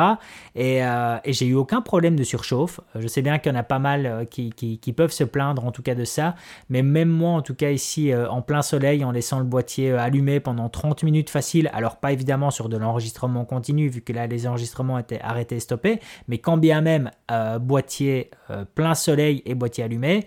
Euh, aucun problème d'un point de vue surchauffe. Donc je suis, euh, je, suis vraiment agréablement surpris en tout cas de ce R6. Plus je l'utilise et plus j'en suis content. Et, et, puis je te dis, ben, euh, même chose, hein, que tu parlais de l'écran de l'écran du R5, ben, l'écran du R6 est un peu plus petit, donc ça aussi, ça mhm. m'ennuyait un peu. Et puis au final, ben, voilà, je m'y fais complètement. Donc j'avais vraiment. Est-ce qu'il t'est arrivé de, de, filmer avec l'EVF Alors non, j'ai si, il m'est arrivé une ou deux fois de filmer avec le VF. Si, quand même, j'ai filmé une ou deux fois avec le VF. Euh, ben là, forcément, tu prends une petite claque visuelle hmm. entre la différence au niveau de l'EVF et, voilà, euh, C'est là que je voulais en venir. Voilà. Est-ce que tu avais eu le sentiment, toi aussi, que dans le VF, tu avais plus le résultat qui s'approchait de ce à quoi allait être ton rush définitif sur ton ordi après, je sais pas, ça vient peut-être aussi du fait que dans un EVF, tu as quand même l'œil qui est isolé de la lumière incidente et tout. Je pense que ça aide énormément aussi. Et moi, je t'avoue qu'il y a plein de fois où je faisais des photos, notamment parce que j'ai fait pas mal de photos en, en backstage lors, de, lors du tournage aux États-Unis, et où je prenais la photo, je la regardais sur l'écran, j'ai l'impression que les noirs étaient tout bouchés, je la regardais dans le viewfinder, je me rendais compte qu'il y avait tous les détails euh, que je voulais euh, dans les noirs. Clairement, c'était, c'est, vraiment ça. Euh, j'ai utilisé quelques fois en fait le VF, surtout quand j'utilisais le filtre, euh, le filtre Pearlescent, euh, qui a quand même un effet assez prononcé. Et, honnêtement, ben, ouais, dès que je remettais mon œil dans le VF, tu prends une petite claque où tu dis, ok, non, ça c'est bon, ça va, mon image elle est correcte, elle est nickel. Euh, c'est voilà, c'est juste ce qu'il fallait en tout cas. Mhm. Euh, et ce qui fait, ben voilà, d'un point de vue setup, tu vois, j'étais assez léger, j'avais pas trop pris avec moi. Euh, au final, de nouveau, il y a quelque chose qui s'est vraiment confirmé et que j'avais déjà eu il y a maintenant un peu plus de 3 ans lorsque j'avais fait l'Écosse avec le, le Lumix S1. Euh, c'est-à-dire que euh, j'étais aussi parti avec le 2405 et le 70-200 en Écosse, et au final, j'avais tout le temps utilisé le 2405. J'ai dû utiliser hmm, quoi, une ou deux fois le 70-200, mais au point qu'à la fin, il n'était même plus dans mon sac à dos, il restait tout le temps dans, dans le coffre de la voiture. Et ici, ben, euh, même chose, je m'aperçois en tout cas que, que le 2405 en déplacement comme ça, c'est vraiment l'objectif le plus polyvalent, et en tout cas celui qui me correspond le mieux. J'ai dû utiliser de nouveau deux ou trois fois le, le, le, le 70-200, mais je ne l'ai pas, euh, je pas utilisé, euh, je n'ai pas fait du 50-50 d'un point de vue utilisation. Euh, je sais pas si. le, le 70-200 RF en F4, il est aussi petit que le F2.8 Ouais, ah non, non, non, miniaturisé. oui, oui, hein, le, le, le, le 7200 F4, clairement, tu le poses à côté du 2405 F4, c'est quasiment le, le, même bah, gabarit. quoi. Il, doit, quasiment il, doit faire, il doit être à peu près sur le même. Et peut-être qu'il est effectivement un petit peu moins large en diamètre. Mais ah en longueur, etc., il doit faire pareil parce que le 70-200 euh, de 8, c'est pareil aussi. Il fait la longueur d'un 24-70. C'est assez impressionnant. Ouais, ouais, ouais, mais il y avait une différence de gabarit entre le, le, F4 et le F2.8, et ce qui fait d'ailleurs que moi j'avais opté pour, pour le F4. Euh, c'était pas encore trop lié à la différence de budget, c'était vraiment lié à la différence de, de, gabarit, et puis surtout parce que je voulais la, la Sainte Trinité en F4, euh, vu que le 1435 sortait en version F4. Donc voilà, je voulais une certaine homogénéité. Donc, euh, donc ouais, et, tout ça, ben, pour revenir. J'en profite juste pour faire une petite aparté euh, avant qu'on qu'on parte encore plus loin dans dans tes, dans, dans, tes retours. Je voulais juste faire un petit, une petite aparté sur les batteries. Tu disais que tu n'as pas eu de surchauffe sur le R6. Euh, je tiens à préciser que moi j'étais sur l'avant-dernière version du firmware parce que le, le, dernier firmware du R5 a été sorti à notre troisième jour de tournage. Donc c'était la pire chose à faire, c'était de faire la mise à jour de firmware en plein tournage. Exactement. Et, euh, et donc du coup, avec l'avant-dernière mise à jour de firmware, j'ai pu filmer une interview de 2h15 avec le R5 sans aucune surchauffe en 4K IPB, euh, même pas light, hein, juste 4K IPB à 160 mégabits par seconde, sans aucune surchauffe. Pendant 2h30, ça a tourné sans aucun problème. Donc, et euh, donc sur la 4K normale, pas la HQ. Hein. surchauffe, euh, c'était pas de la HQ, non. C'était pas de la HQ. Parce que HQ, je crois que le débit était plus élevé. Et là, l'idée, c'était d'avoir à peu près le même débit. En plus, c'était du H265. Donc, à débit à égal à la C70, tu avais de toute façon une meilleure compression. Donc, euh, donc euh, on est resté tous les deux sur 160 et 170 mégabits par seconde, ce qui en plus était plus pratique pour calculer l'espace que ça allait prendre sur les disques durs. Mais donc, tu vois, donc ça, de nouveau, c'est un excellent retour euh, d'expérience que tu donnes. Et alors, question subsidiaire, est-ce que pour limiter justement, pour ne pas avoir la, surchauffe comme tu dis là, est-ce que tu as utilisé des petits hacks, comme par exemple le fait de désactiver l'écran LCD, le retour sur l'écran LCD Est-ce que, est -ce que ça, tu avais fait ou même pas? Alors pas du tout. Par contre, il y a un, hack entre guillemets qui était un peu euh, tacite, c'est que Sébastien en fait euh, avait ouvert l'écran et l'écran était toujours ouvert pendant les interviews, mais en fait juste parce que c'est plus pratique pour lui pour cadrer. Mais euh, il paraîtrait que le fait d'avoir l'écran rabattu à l'arrière du coup de boîtier, donc à l'arrière du capteur, n'aide pas effectivement à ce que la chaleur se dissipe comme il faut.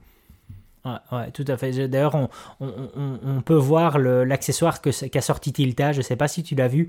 si, si, le ventilateur. Voilà, voilà, le ventilateur que tu viens mettre justement sur, euh, sur la plaque, euh, sur la plaque de, de là où se place l'écran, en fait, tout simplement. Je ne sais pas à quel point c'est à quel point c'est vrai ce truc ou si c'est juste pour la euh, blague ou est-ce que ça marche vraiment. Écoute, il y en a de ceux qui disent que ça marche, il y en a de ceux qui ont fait des tests avec justement bah, des thermomètres pour voir un peu la différence de température, etc. Donc voilà, mais bon, clairement dans le concret, moi je me vois très bien, on sait très bien ce qui crée la surchauffe hein, dans, le R5. Outre la 8K en RAW, forcément, euh, c'est l'écriture sur la CF Express. Déjà, à partir du moment où tu n'utilises pas la CF Express, tu réduis énormément la surchauffe de ton boîtier. Ça, c'est ça. Il y a assez peu de gens qui sont au courant de ça, mais il y a des tests qui ont été faits. Et effectivement, c'est le port CF Express qui génère énormément de chaleur. Donc euh, il y a qu'à voir, hein, quand, euh, quand tu filmes 30 minutes avec une CF Express que tu la sors, tu peux pas la prendre dans les mains. elle, est bouillante. Hein. Alors que la SD, ça va en vrai. Ouais, c'est, Elle est chaude, elle est chaude, c'est normal, mais elle est pas brûlante au point de pas pouvoir la prendre dans les mains sans te faire mal, quoi. Ouais, on est, on est d'accord. Et je vais te dire que c'est aussi pareil avec de la C-Fast. Je le vois bien quand je la tape, en tout cas dans mes caméras Blackmagic, quand tu la ressors, elle est chaude, quoi. C'est, euh, tu le sens, tu le sens directement. Donc ouais, ben, du coup, ben, voilà, ça clôture un peu euh, moi mon retour d'expérience, surtout que ben, d'un point de vue d'un point de vue logistique, il n'y a rien de compliqué en tout cas là-dedans. Il n'y a aucun souci d'un point de vue passage, euh, que ce soit au niveau de la douane, que ce soit au niveau euh, au, niveau du voyage cabine, il n'y a aucun problème. moi, j'avais mis mon trépied directement ben, dans mon bagage à soute, ça c'est un peu logique, mais sinon tout le reste était en, était en bagage cabine et il n'y a pas vraiment, il y a pas vraiment de tu, tu voyageais en tourisme de toute façon, donc c'est ça, que tu rentres dans les clous quoi. Exactement, je rentrais dans les clous. Euh, par contre, tu avais des voyages comme celui que j'ai fait à New York où là, bah, j'étais avec le XT4, la Black Magic, une série d'objectifs pour le XT, enfin le XT3, pardon, une série d'objectifs pour la Black Magic où là, tu vois, tu rentres déjà dans quelque chose d'un peu plus lourd, un peu plus compliqué. Bah, c'est des choses que j'ai plus vraiment, en tout cas, envie de, faire. Je préfère m'équiper léger et clairement, bah, le setup que j'ai eu là, euh, euh, si je devais encore le refaire, je pense quasiment que je prendrais même plus le 7200 et je resterais avec le 2405. C'est vraiment un, un objectif incroyable d'un point de vue poly Et euh, c'est assez fou en tout cas ce qu'on arrive à faire avec tout ça. Ah, et puis en plus, c'était, c'était le RF du coup que tu avais en 2405. donc euh, j'imagine que niveau qualité d'image, c'est à des années-lumière du 2405 EF par exemple, qui est un véritable cul de bouteille. Mais écoute, euh, alors moi j'avais quand même à l'époque le 2405 F4 en, mhm. monture EF que je montais sur mon Sony A7S2 euh, et j'en étais super content. voilà, exactement.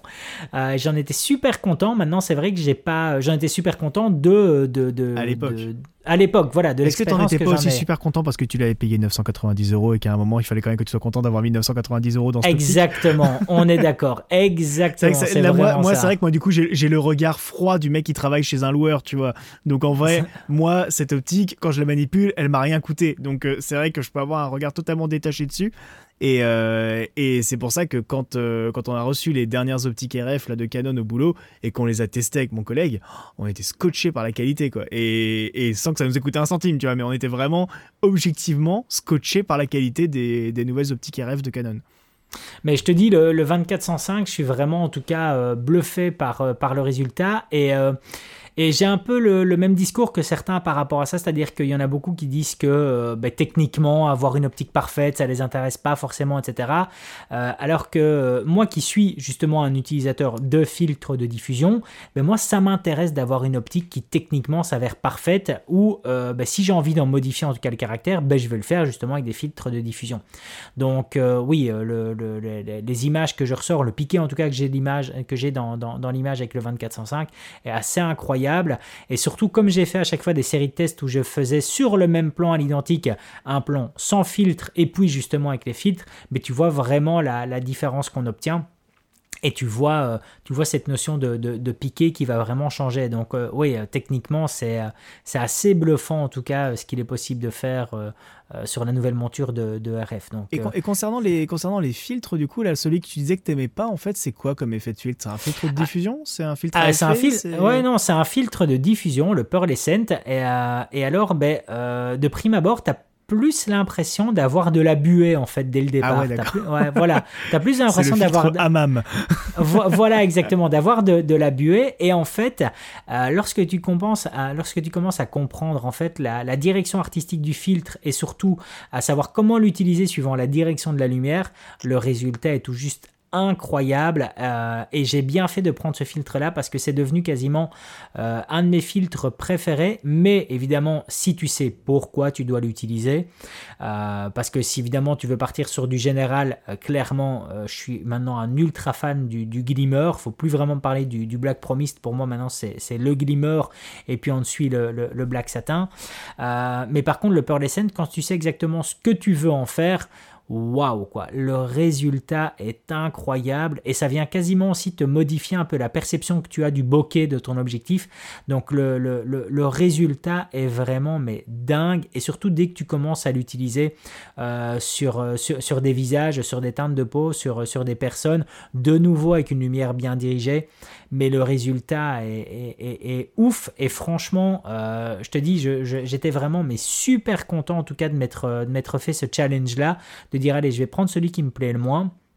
Parce que au final j'ai été mais bluffé euh, bluffé par le résultat au point que voilà c'est vraiment devenu euh, d'un point de vue évidemment euh, choix artistique euh, c'est devenu mon filtre euh, mon, mon filtre numéro un donc j'en suis euh, j'en suis super content mais ça ça sera à découvrir euh, dans, dans la vidéo qui sortira vidéo. Voilà, oh là là, exactement. teasing voilà exactement ben, je pense qu'on a fait un peu le tour de tout Bah Euh, ouais, écoute, ce c'est bien va- parce que dans un sens, on a des setups qui se ressemblent en même temps qui sont différents sur, euh, sur pas mal de points. On n'a pas le même boîtier alors qu'ils sont dans la même gamme. Euh, toi, tu as opté pour euh, toute, ta, toute ta série en RF alors que moi, je suis resté sur du EF et je t'avoue que genre même là, je suis en train de voir pour m'acheter un 70-200 euh, EF d'occasion.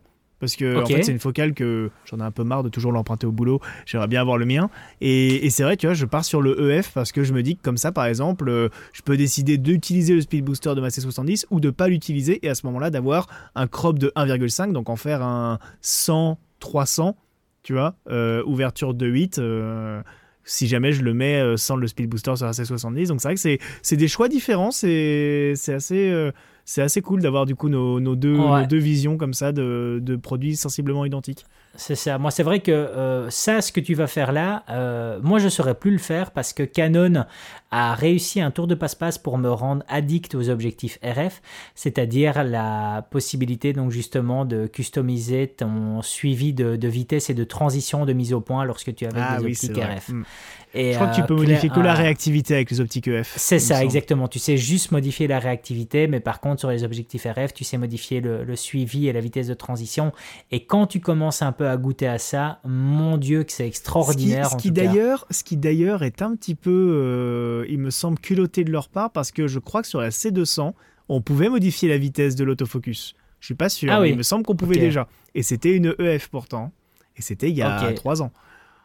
4 ans. Ben, ça, ouais, ça, on n'est jamais à l'abri de savoir exactement de ce qui est faisable ou de ce qui est bridé, donc on n'est jamais, euh, on sait jamais ce qu'il en est. Mais c'est vrai que maintenant que j'ai goûté à ça, euh, que ce soit sur, sur le R6 ou sur la, la C70, euh, c'est assez compliqué en tout cas pour moi de de, de, de, de, me dire allez, je vais faire une bonne affaire dans une optique EF ou autre. J'y arrive plus vraiment à cause de ça. Ils m'ont vraiment rendu addict en tout cas parce que le système fonctionne extrêmement bien et quand tu es un opérateur solo, euh, tu as vraiment en fait quasiment l'impression d'avoir un assistant avec toi. Quoi. Quand tu commences justement à, à, tweaker un peu ces petits paramètres-là et, et, à les peaufiner, à les régler, et que tu commences à les comprendre suivant euh, les mhm. besoins que tu as, euh, tu as quasiment l'impression d'avoir un, deuxième opérateur avec toi. Donc c'est... ouais, ils m'ont rendu addict là-dessus. Ils ont bien réussi leur coup. Et puis c'est vrai que l'autofocus de la 70 et du R5, R6 et tout est quand même assez. Ouais, ça c'est assez ouf. C'est assez ouf. Et du coup, ben, on va quand même enchaîner sur le sujet euh, du podcast de, voilà, de la semaine prochaine et on va un peu euh, spéculer durant quelques minutes. Quentin, qu'est-ce qui va être annoncé je, prends, la semaine prochaine? Je prends mes notes. La semaine prochaine, euh, nous aurons euh, la chance de parler des annonces de Canon qui auront eu lieu dans la journée euh, de, où sera sorti ce podcast. Enfin, où sera enregistré. ça. En, tout cas, ce podcast. Enregistré. enregistré.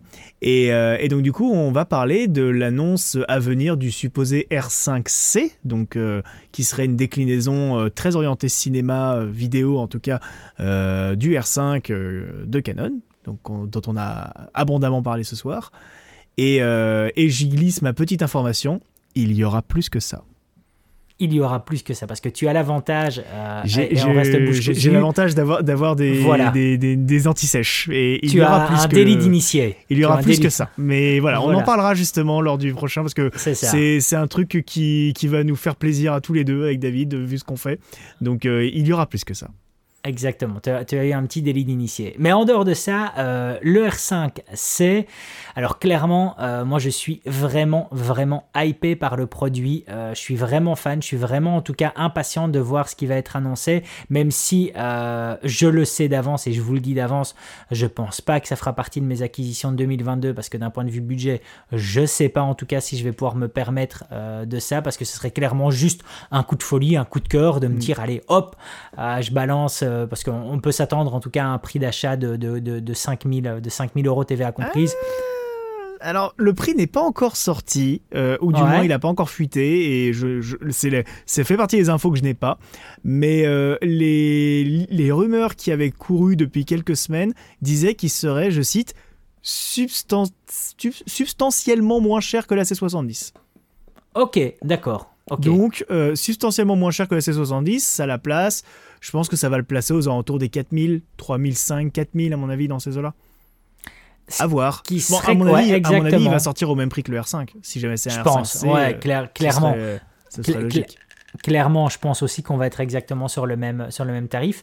Euh, ben, toi, de toute façon, euh, toi, tu as fait le choix d'investir dans, dans, le R5. Est-ce mhm. que si tu ne l'avais pas encore fait maintenant, est-ce que euh, tu attendrais encore un peu ou est-ce que, est que tu resterais de toute façon sur le R5 Alors, je, j'en ai parlé un peu sur les, sur les forums et tout, ce, globalement par rapport aux rumeurs qui, qui circulent actuellement sur le boîtier. Euh, moi, ce que je recommande aujourd'hui, c'est ceux qui hésitent à acheter un R5 et qui veulent faire de la vidéo. Attendez cette annonce parce que potentiellement ça peut euh, plus vous intéresser au niveau des specs vidéo en sachant que les specs photo apparemment restent inchangés. Et par contre, moi qui ai déjà un R5, le choix est plus compliqué et je t'avoue que pour deux trois raisons de trucs qui auraient potentiellement été retirés, je resterai sur le R5 et essentiellement parce que le R5 moi je l'ai acheté dans un premier lieu comme un boîtier photo. Je l'ai pas du tout acheté comme un boîtier vidéo euh, deuxième caméra parce que j'ai pas souvent besoin d'une deuxième caméra et que dans tous les cas, j'ai aussi ma C100 comme deuxième caméra. Genre typiquement, tu vois, quand euh, là au mois de février, je prépare sur ma chaîne une vidéo euh, un peu bilan de ma première année avec la C70 dans lequel je vais parler de la caméra dans son ensemble, tu vois. Et bah cette vidéo-là, comme la C70 sera à l'écran, je me filmerai pas au R5, je me filmerai à la C100. Tu vois, c'est des, des, petites, des petites habitudes comme ça. Euh, J'avoue que le R5 euh, et du coup potentiellement le R5C, euh, il leur manque quand même beaucoup de choses pour me séduire en termes de, en termes de, vidéo. Quoi. Après, peut-être que justement, on parlait tout à l'heure de la waveform, de tout ça, peut-être que ce sera rajouté dans le R5C. Ça pourrait faire partie des choses qui me feraient changer d'avis. Ça, ça j'ai pas d'infos sur ça. Mais ça pourrait faire partie des choses qui, qui me feraient changer d'avis. S'il y a vraiment la waveform, etc., pour, euh, pour bien gérer ton expo, ah, là, ça se discute.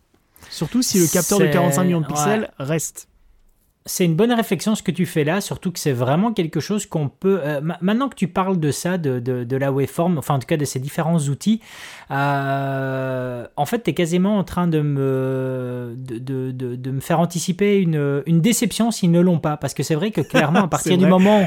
Mais ben oui, à partir du moment où il va avoir le, badge C, donc le badge cinéma de Canon, euh, ne pas avoir ces outils-là... Euh, ça me ferait ça me ferait un peu bizarre en effet maintenant. Donc t'es peut-être en train alors en fait en vrai, alors les, toutes les, la plupart des gens qui spéculent sur ce boîtier euh, utilisent beaucoup le 1DC comme euh, oui, le 1DC, comme référence un flop. pour baser pour baser toute leur toute leur spéculation et je ne sais pas du coup s'il y a la waveform dans le 1DC. Donc je m'en vais de pas demander à mon ami Google. Je pense pas en tout cas qu'ils avaient mis ça à l'époque dans, dans, le, dans le 1DC. Donc le 1DC, il faut savoir que c'était donc le, le 1DX mais en version cinéma euh, qui coûtait extrêmement cher à l'époque. Euh, je crois qu'on parle à l'époque de, de, de, plus de 10 000 euros si je me trompe pas. Euh, sur, sur le 1DC, c'était ça, non, Quentin? On était quasiment... Ouais, je me rappelle plus exactement, mais ouais, ouais, il, il était, il était très cher. Il était très cher. très, très cher. C'était mon boîtier fantasme de 2012. ouais, oui, c'était ça. Quand j'étais arrivé à l'écart en 2012, je fantasmais sur ce boîtier et, euh, et après, j'ai déchanté sur beaucoup de trucs. Euh, le prix, bien évidemment, qui le rendait totalement inaccessible pour un gars comme moi. Mais, euh, mais aussi euh, le fait que le, le codec, c'était du Motion JPEG. C'est ça. En 8 bits 422. Donc bon, tu sais pas trop quoi en faire, en fait, en vrai. il était surtout utilisable avec sa sortie HDMI qui sortait du 1080p. Mais du coup, tu perdais le 4K. Donc bon, c'était un peu... il avait un peu le cul entre deux chaises, quoi. Et apparemment, il avait pas de waveform. Euh, et puis surtout, ça a été un flop le 1DC. Ça a clairement été, ça a clairement été un flop. Ouais, alors il, a eu, il a eu une petite vie a posteriori. En fait, en vrai, il a, eu une légende, on va dire. Il a eu une vie en tant que légende, mais effectivement, euh, pendant son exploitation, euh, bah, disons qu'il venait face à la C100 Mark II, je crois, qui est quasiment sorti en même temps. Ouais, il est sorti en 2014, il est sorti en début 2013. il est sorti en début 2013, donc il est sorti face à la C100 Mark II pour ceux qui voulaient de la 1080p euh, pour du broadcast, etc., sans trop de, de post-production. Il est sorti aussi à côté des C300, qui elle était justement plus orientée sur les mecs qui voulaient un peu plus travailler leur image, etc. Donc c'était un peu, ouais, c'était un peu compliqué. Il avait un peu le cul entre deux chaises. Et en même temps, il n'était pas spécialement bon en photo, quoi. Donc, euh, ouais, c'était pas. C'est 18 millions de pixels, quoi. Eh, eh, Exactement. Et, euh, et, du coup, bah, ici, pour, pour le R5C, ce qu'on sait en tout cas plus ou moins par rapport à Canon Rumors, euh, bah, clairement, c'est que ça va être un R5 euh, sous stéroïde. Donc, on peut suggérer, on peut, on peut s'attendre à avoir un corps qui sera légèrement plus épais, donc avec mm. une meilleure dissipation et ventilation, en tout cas, de la chaleur, ce qui fait qu'on n'aura plus vraiment, en tout cas, de, de, surchauffe. En tout cas, on peut espérer ne plus avoir de surchauffe et de limitation d'enregistrement. Tout en sachant que les dernières mises à jour de firmware du R5 ont quand même bien, bien, bien Exactement. Et ça, j'en avais parlé dans mon test justement du, R5, euh, où on voyait justement quelque chose d'assez, d'assez notable au niveau de l'évolution. Donc, euh, on va retrouver de nouveau en interne ben, du Canon Rollight. la Wika sera toujours présente. Euh, on va. qu'est-ce qu'on va encore retrouver d'autre qu'ils ont Apparemment, bah, du coup, comme ça sera du C, il y aura le format XF-AVC de Canon qui C'est ça, exactement. D'après ce que je lis là le format XF-AVC et le MP4. Alors il faut savoir que le format XF-AVC, mine de rien, ça reste du H264, mais il a quand même le gros avantage d'être beaucoup plus facilement lisible et, euh, et, de monter sans forcément devoir utiliser des proxys. Après, si vous n'avez pas une machine très puissante, c'est toujours mieux d'utiliser un proxy, mais en soi, c'est vraiment pas, euh, c'est vraiment pas obligé. Et moi, je sais que je monte tout en XF-AVC 4K sans, en long up sans passer par du proxy.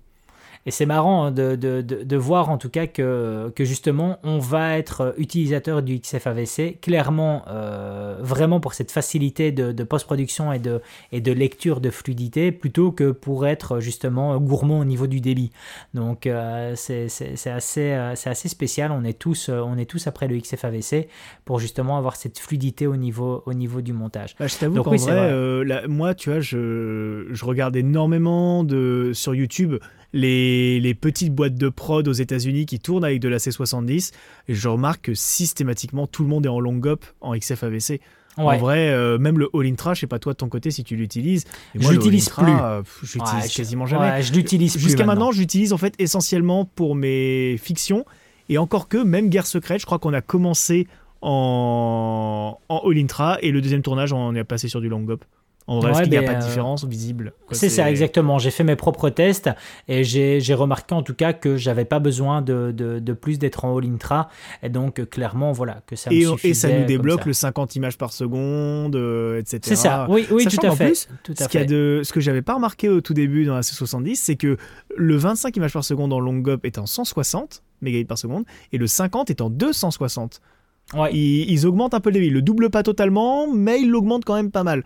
Donc euh, c'est quand même assez chouette euh, qu'ils aient pensé à faire ça. Ils auraient pu décider, tu vois, d'augmenter le, le nombre d'images par seconde sans forcément augmenter le débit.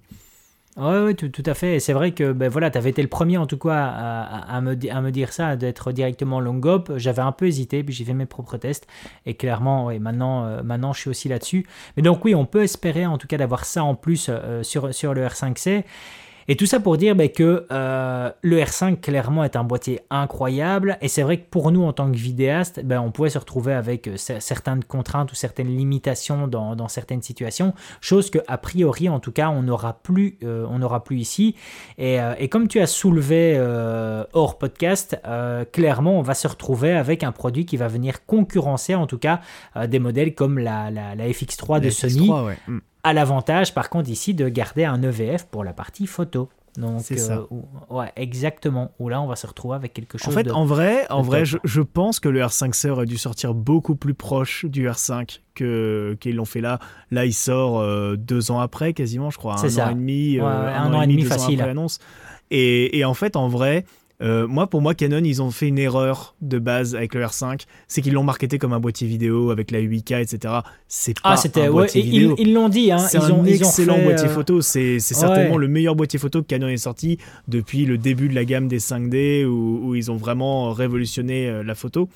Et, d'ailleurs, il a fallu attendre quelques temps, mais il y a des reviews américaines qui commencent à sortir maintenant, qui justement soulignent vraiment ce côté. Le R5, en fait, c'est un super bon appareil photo, mais c'est pas fait pour la vidéo. Ça en fait, mais c'est pas fait pour. C'est et, et, maintenant qu'on voit qu'un hein. boîtier comme le R5C était dans les tuyaux, bah c'est vrai que euh, ça paraît logique en vrai maintenant. Et celui-là, effectivement, il va être beaucoup plus marketé vidéo. Mais comme, comme tu le disais, je pense qu'on est en train de, de, voir une déclinaison comme on peut retrouver en tout cas chez Lumix avec justement ben, le S1, le S1H, le S5.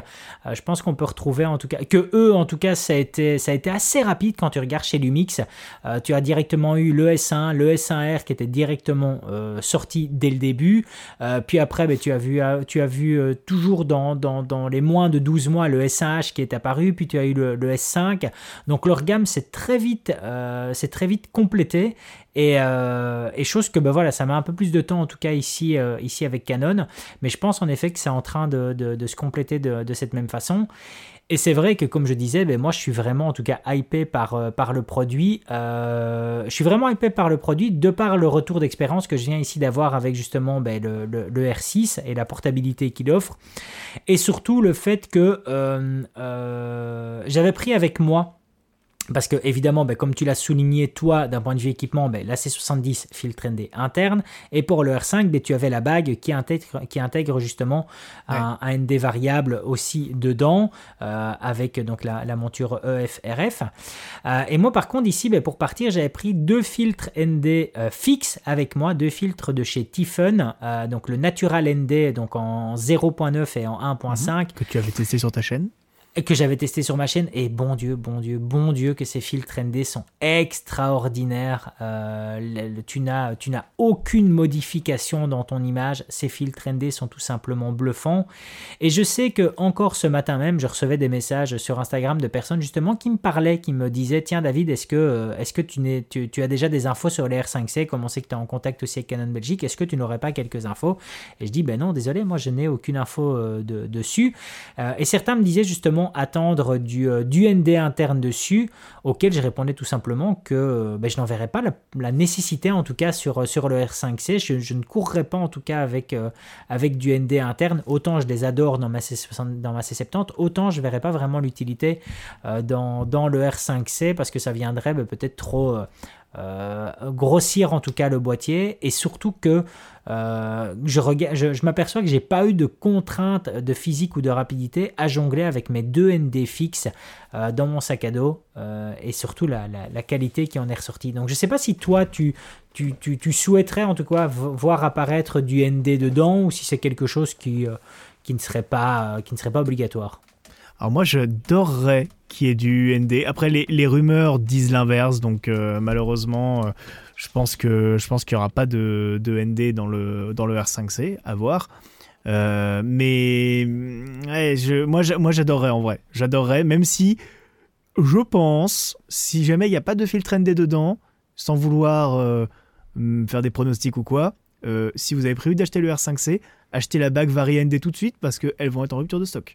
Il y en a déjà pas beaucoup, mais il y en avait déjà pas beaucoup, mais jusqu'à maintenant, elle était passée relativement inaperçue, la bague drop-in filter avec le Vari ND. Euh, mais là, si jamais il n'y en a pas dans un boîtier comme ça qui est très orienté vidéo, euh, ça, peut, ça peut carrément valoir le coup de, la prendre en plus, même si ça vous fait retourner sur la monture EF, ça peut carrément valoir le coup. Moi, ça m'est déjà arrivé euh, pour du shooting photo. Je devais faire le portrait de mon père pour, pour, un, pour le boulot. Il avait besoin d'une photo de lui un peu en type portrait et tout.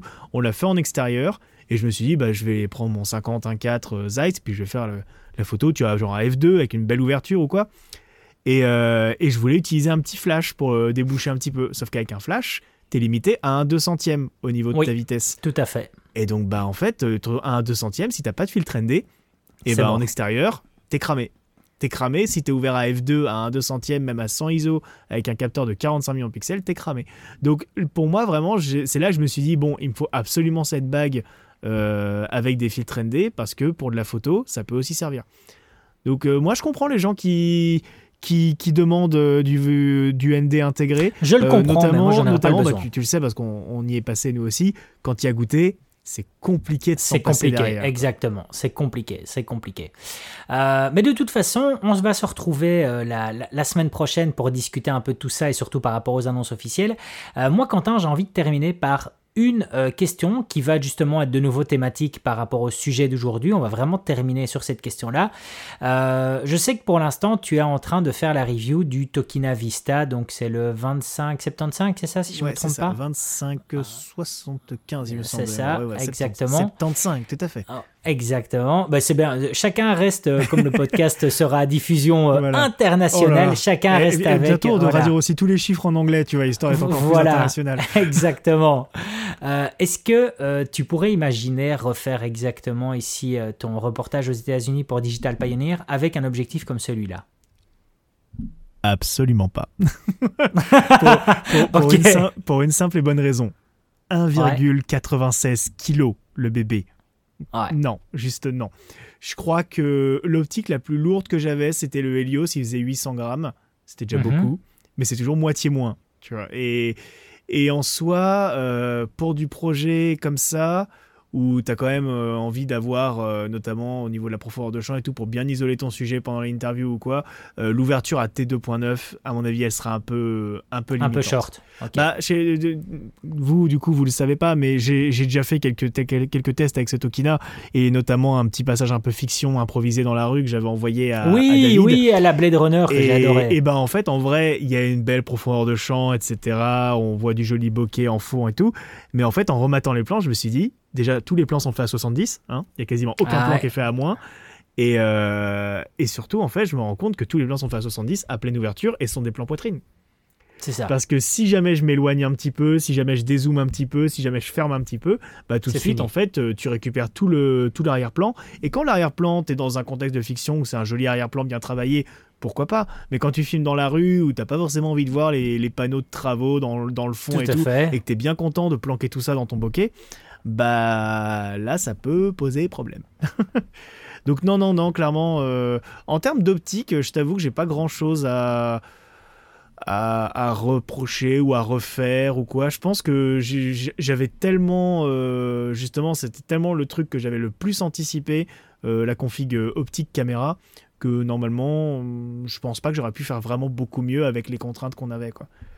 Peut-être, euh, ouais non, même pas, même pas une optique supplémentaire en vrai, hein, parce que je- à aucun moment je me suis retrouvé coincé. Par exemple, le 21 mm, j'avais peur qu'il soit un peu trop long pour, euh, pour du plan vraiment large, mais au final, on l'a utilisé sur deux interviews en plan large. Le 21 mm, ça passait très bien, quoi. Ok, ça va. Eh ben écoute, voilà, le podcast d'aujourd'hui euh, touche à sa fin. Euh, comme on l'a dit, on se retrouve la semaine prochaine. Thématique la sortie du R5C. On verra exactement ce qui a été annoncé. On fera un petit débrief dessus. On va voir si on est content. Si on est content.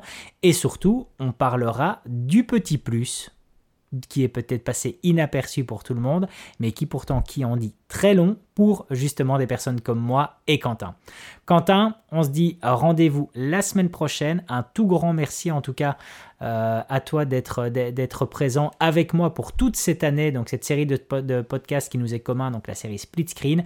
Donc n'hésitez pas en tout cas à nous suivre sur vos différentes plateformes, que ce soit Spotify, Apple Music, euh, Google et autres. On est directement présent surtout et toutes les informations se trouvent dans la petite note.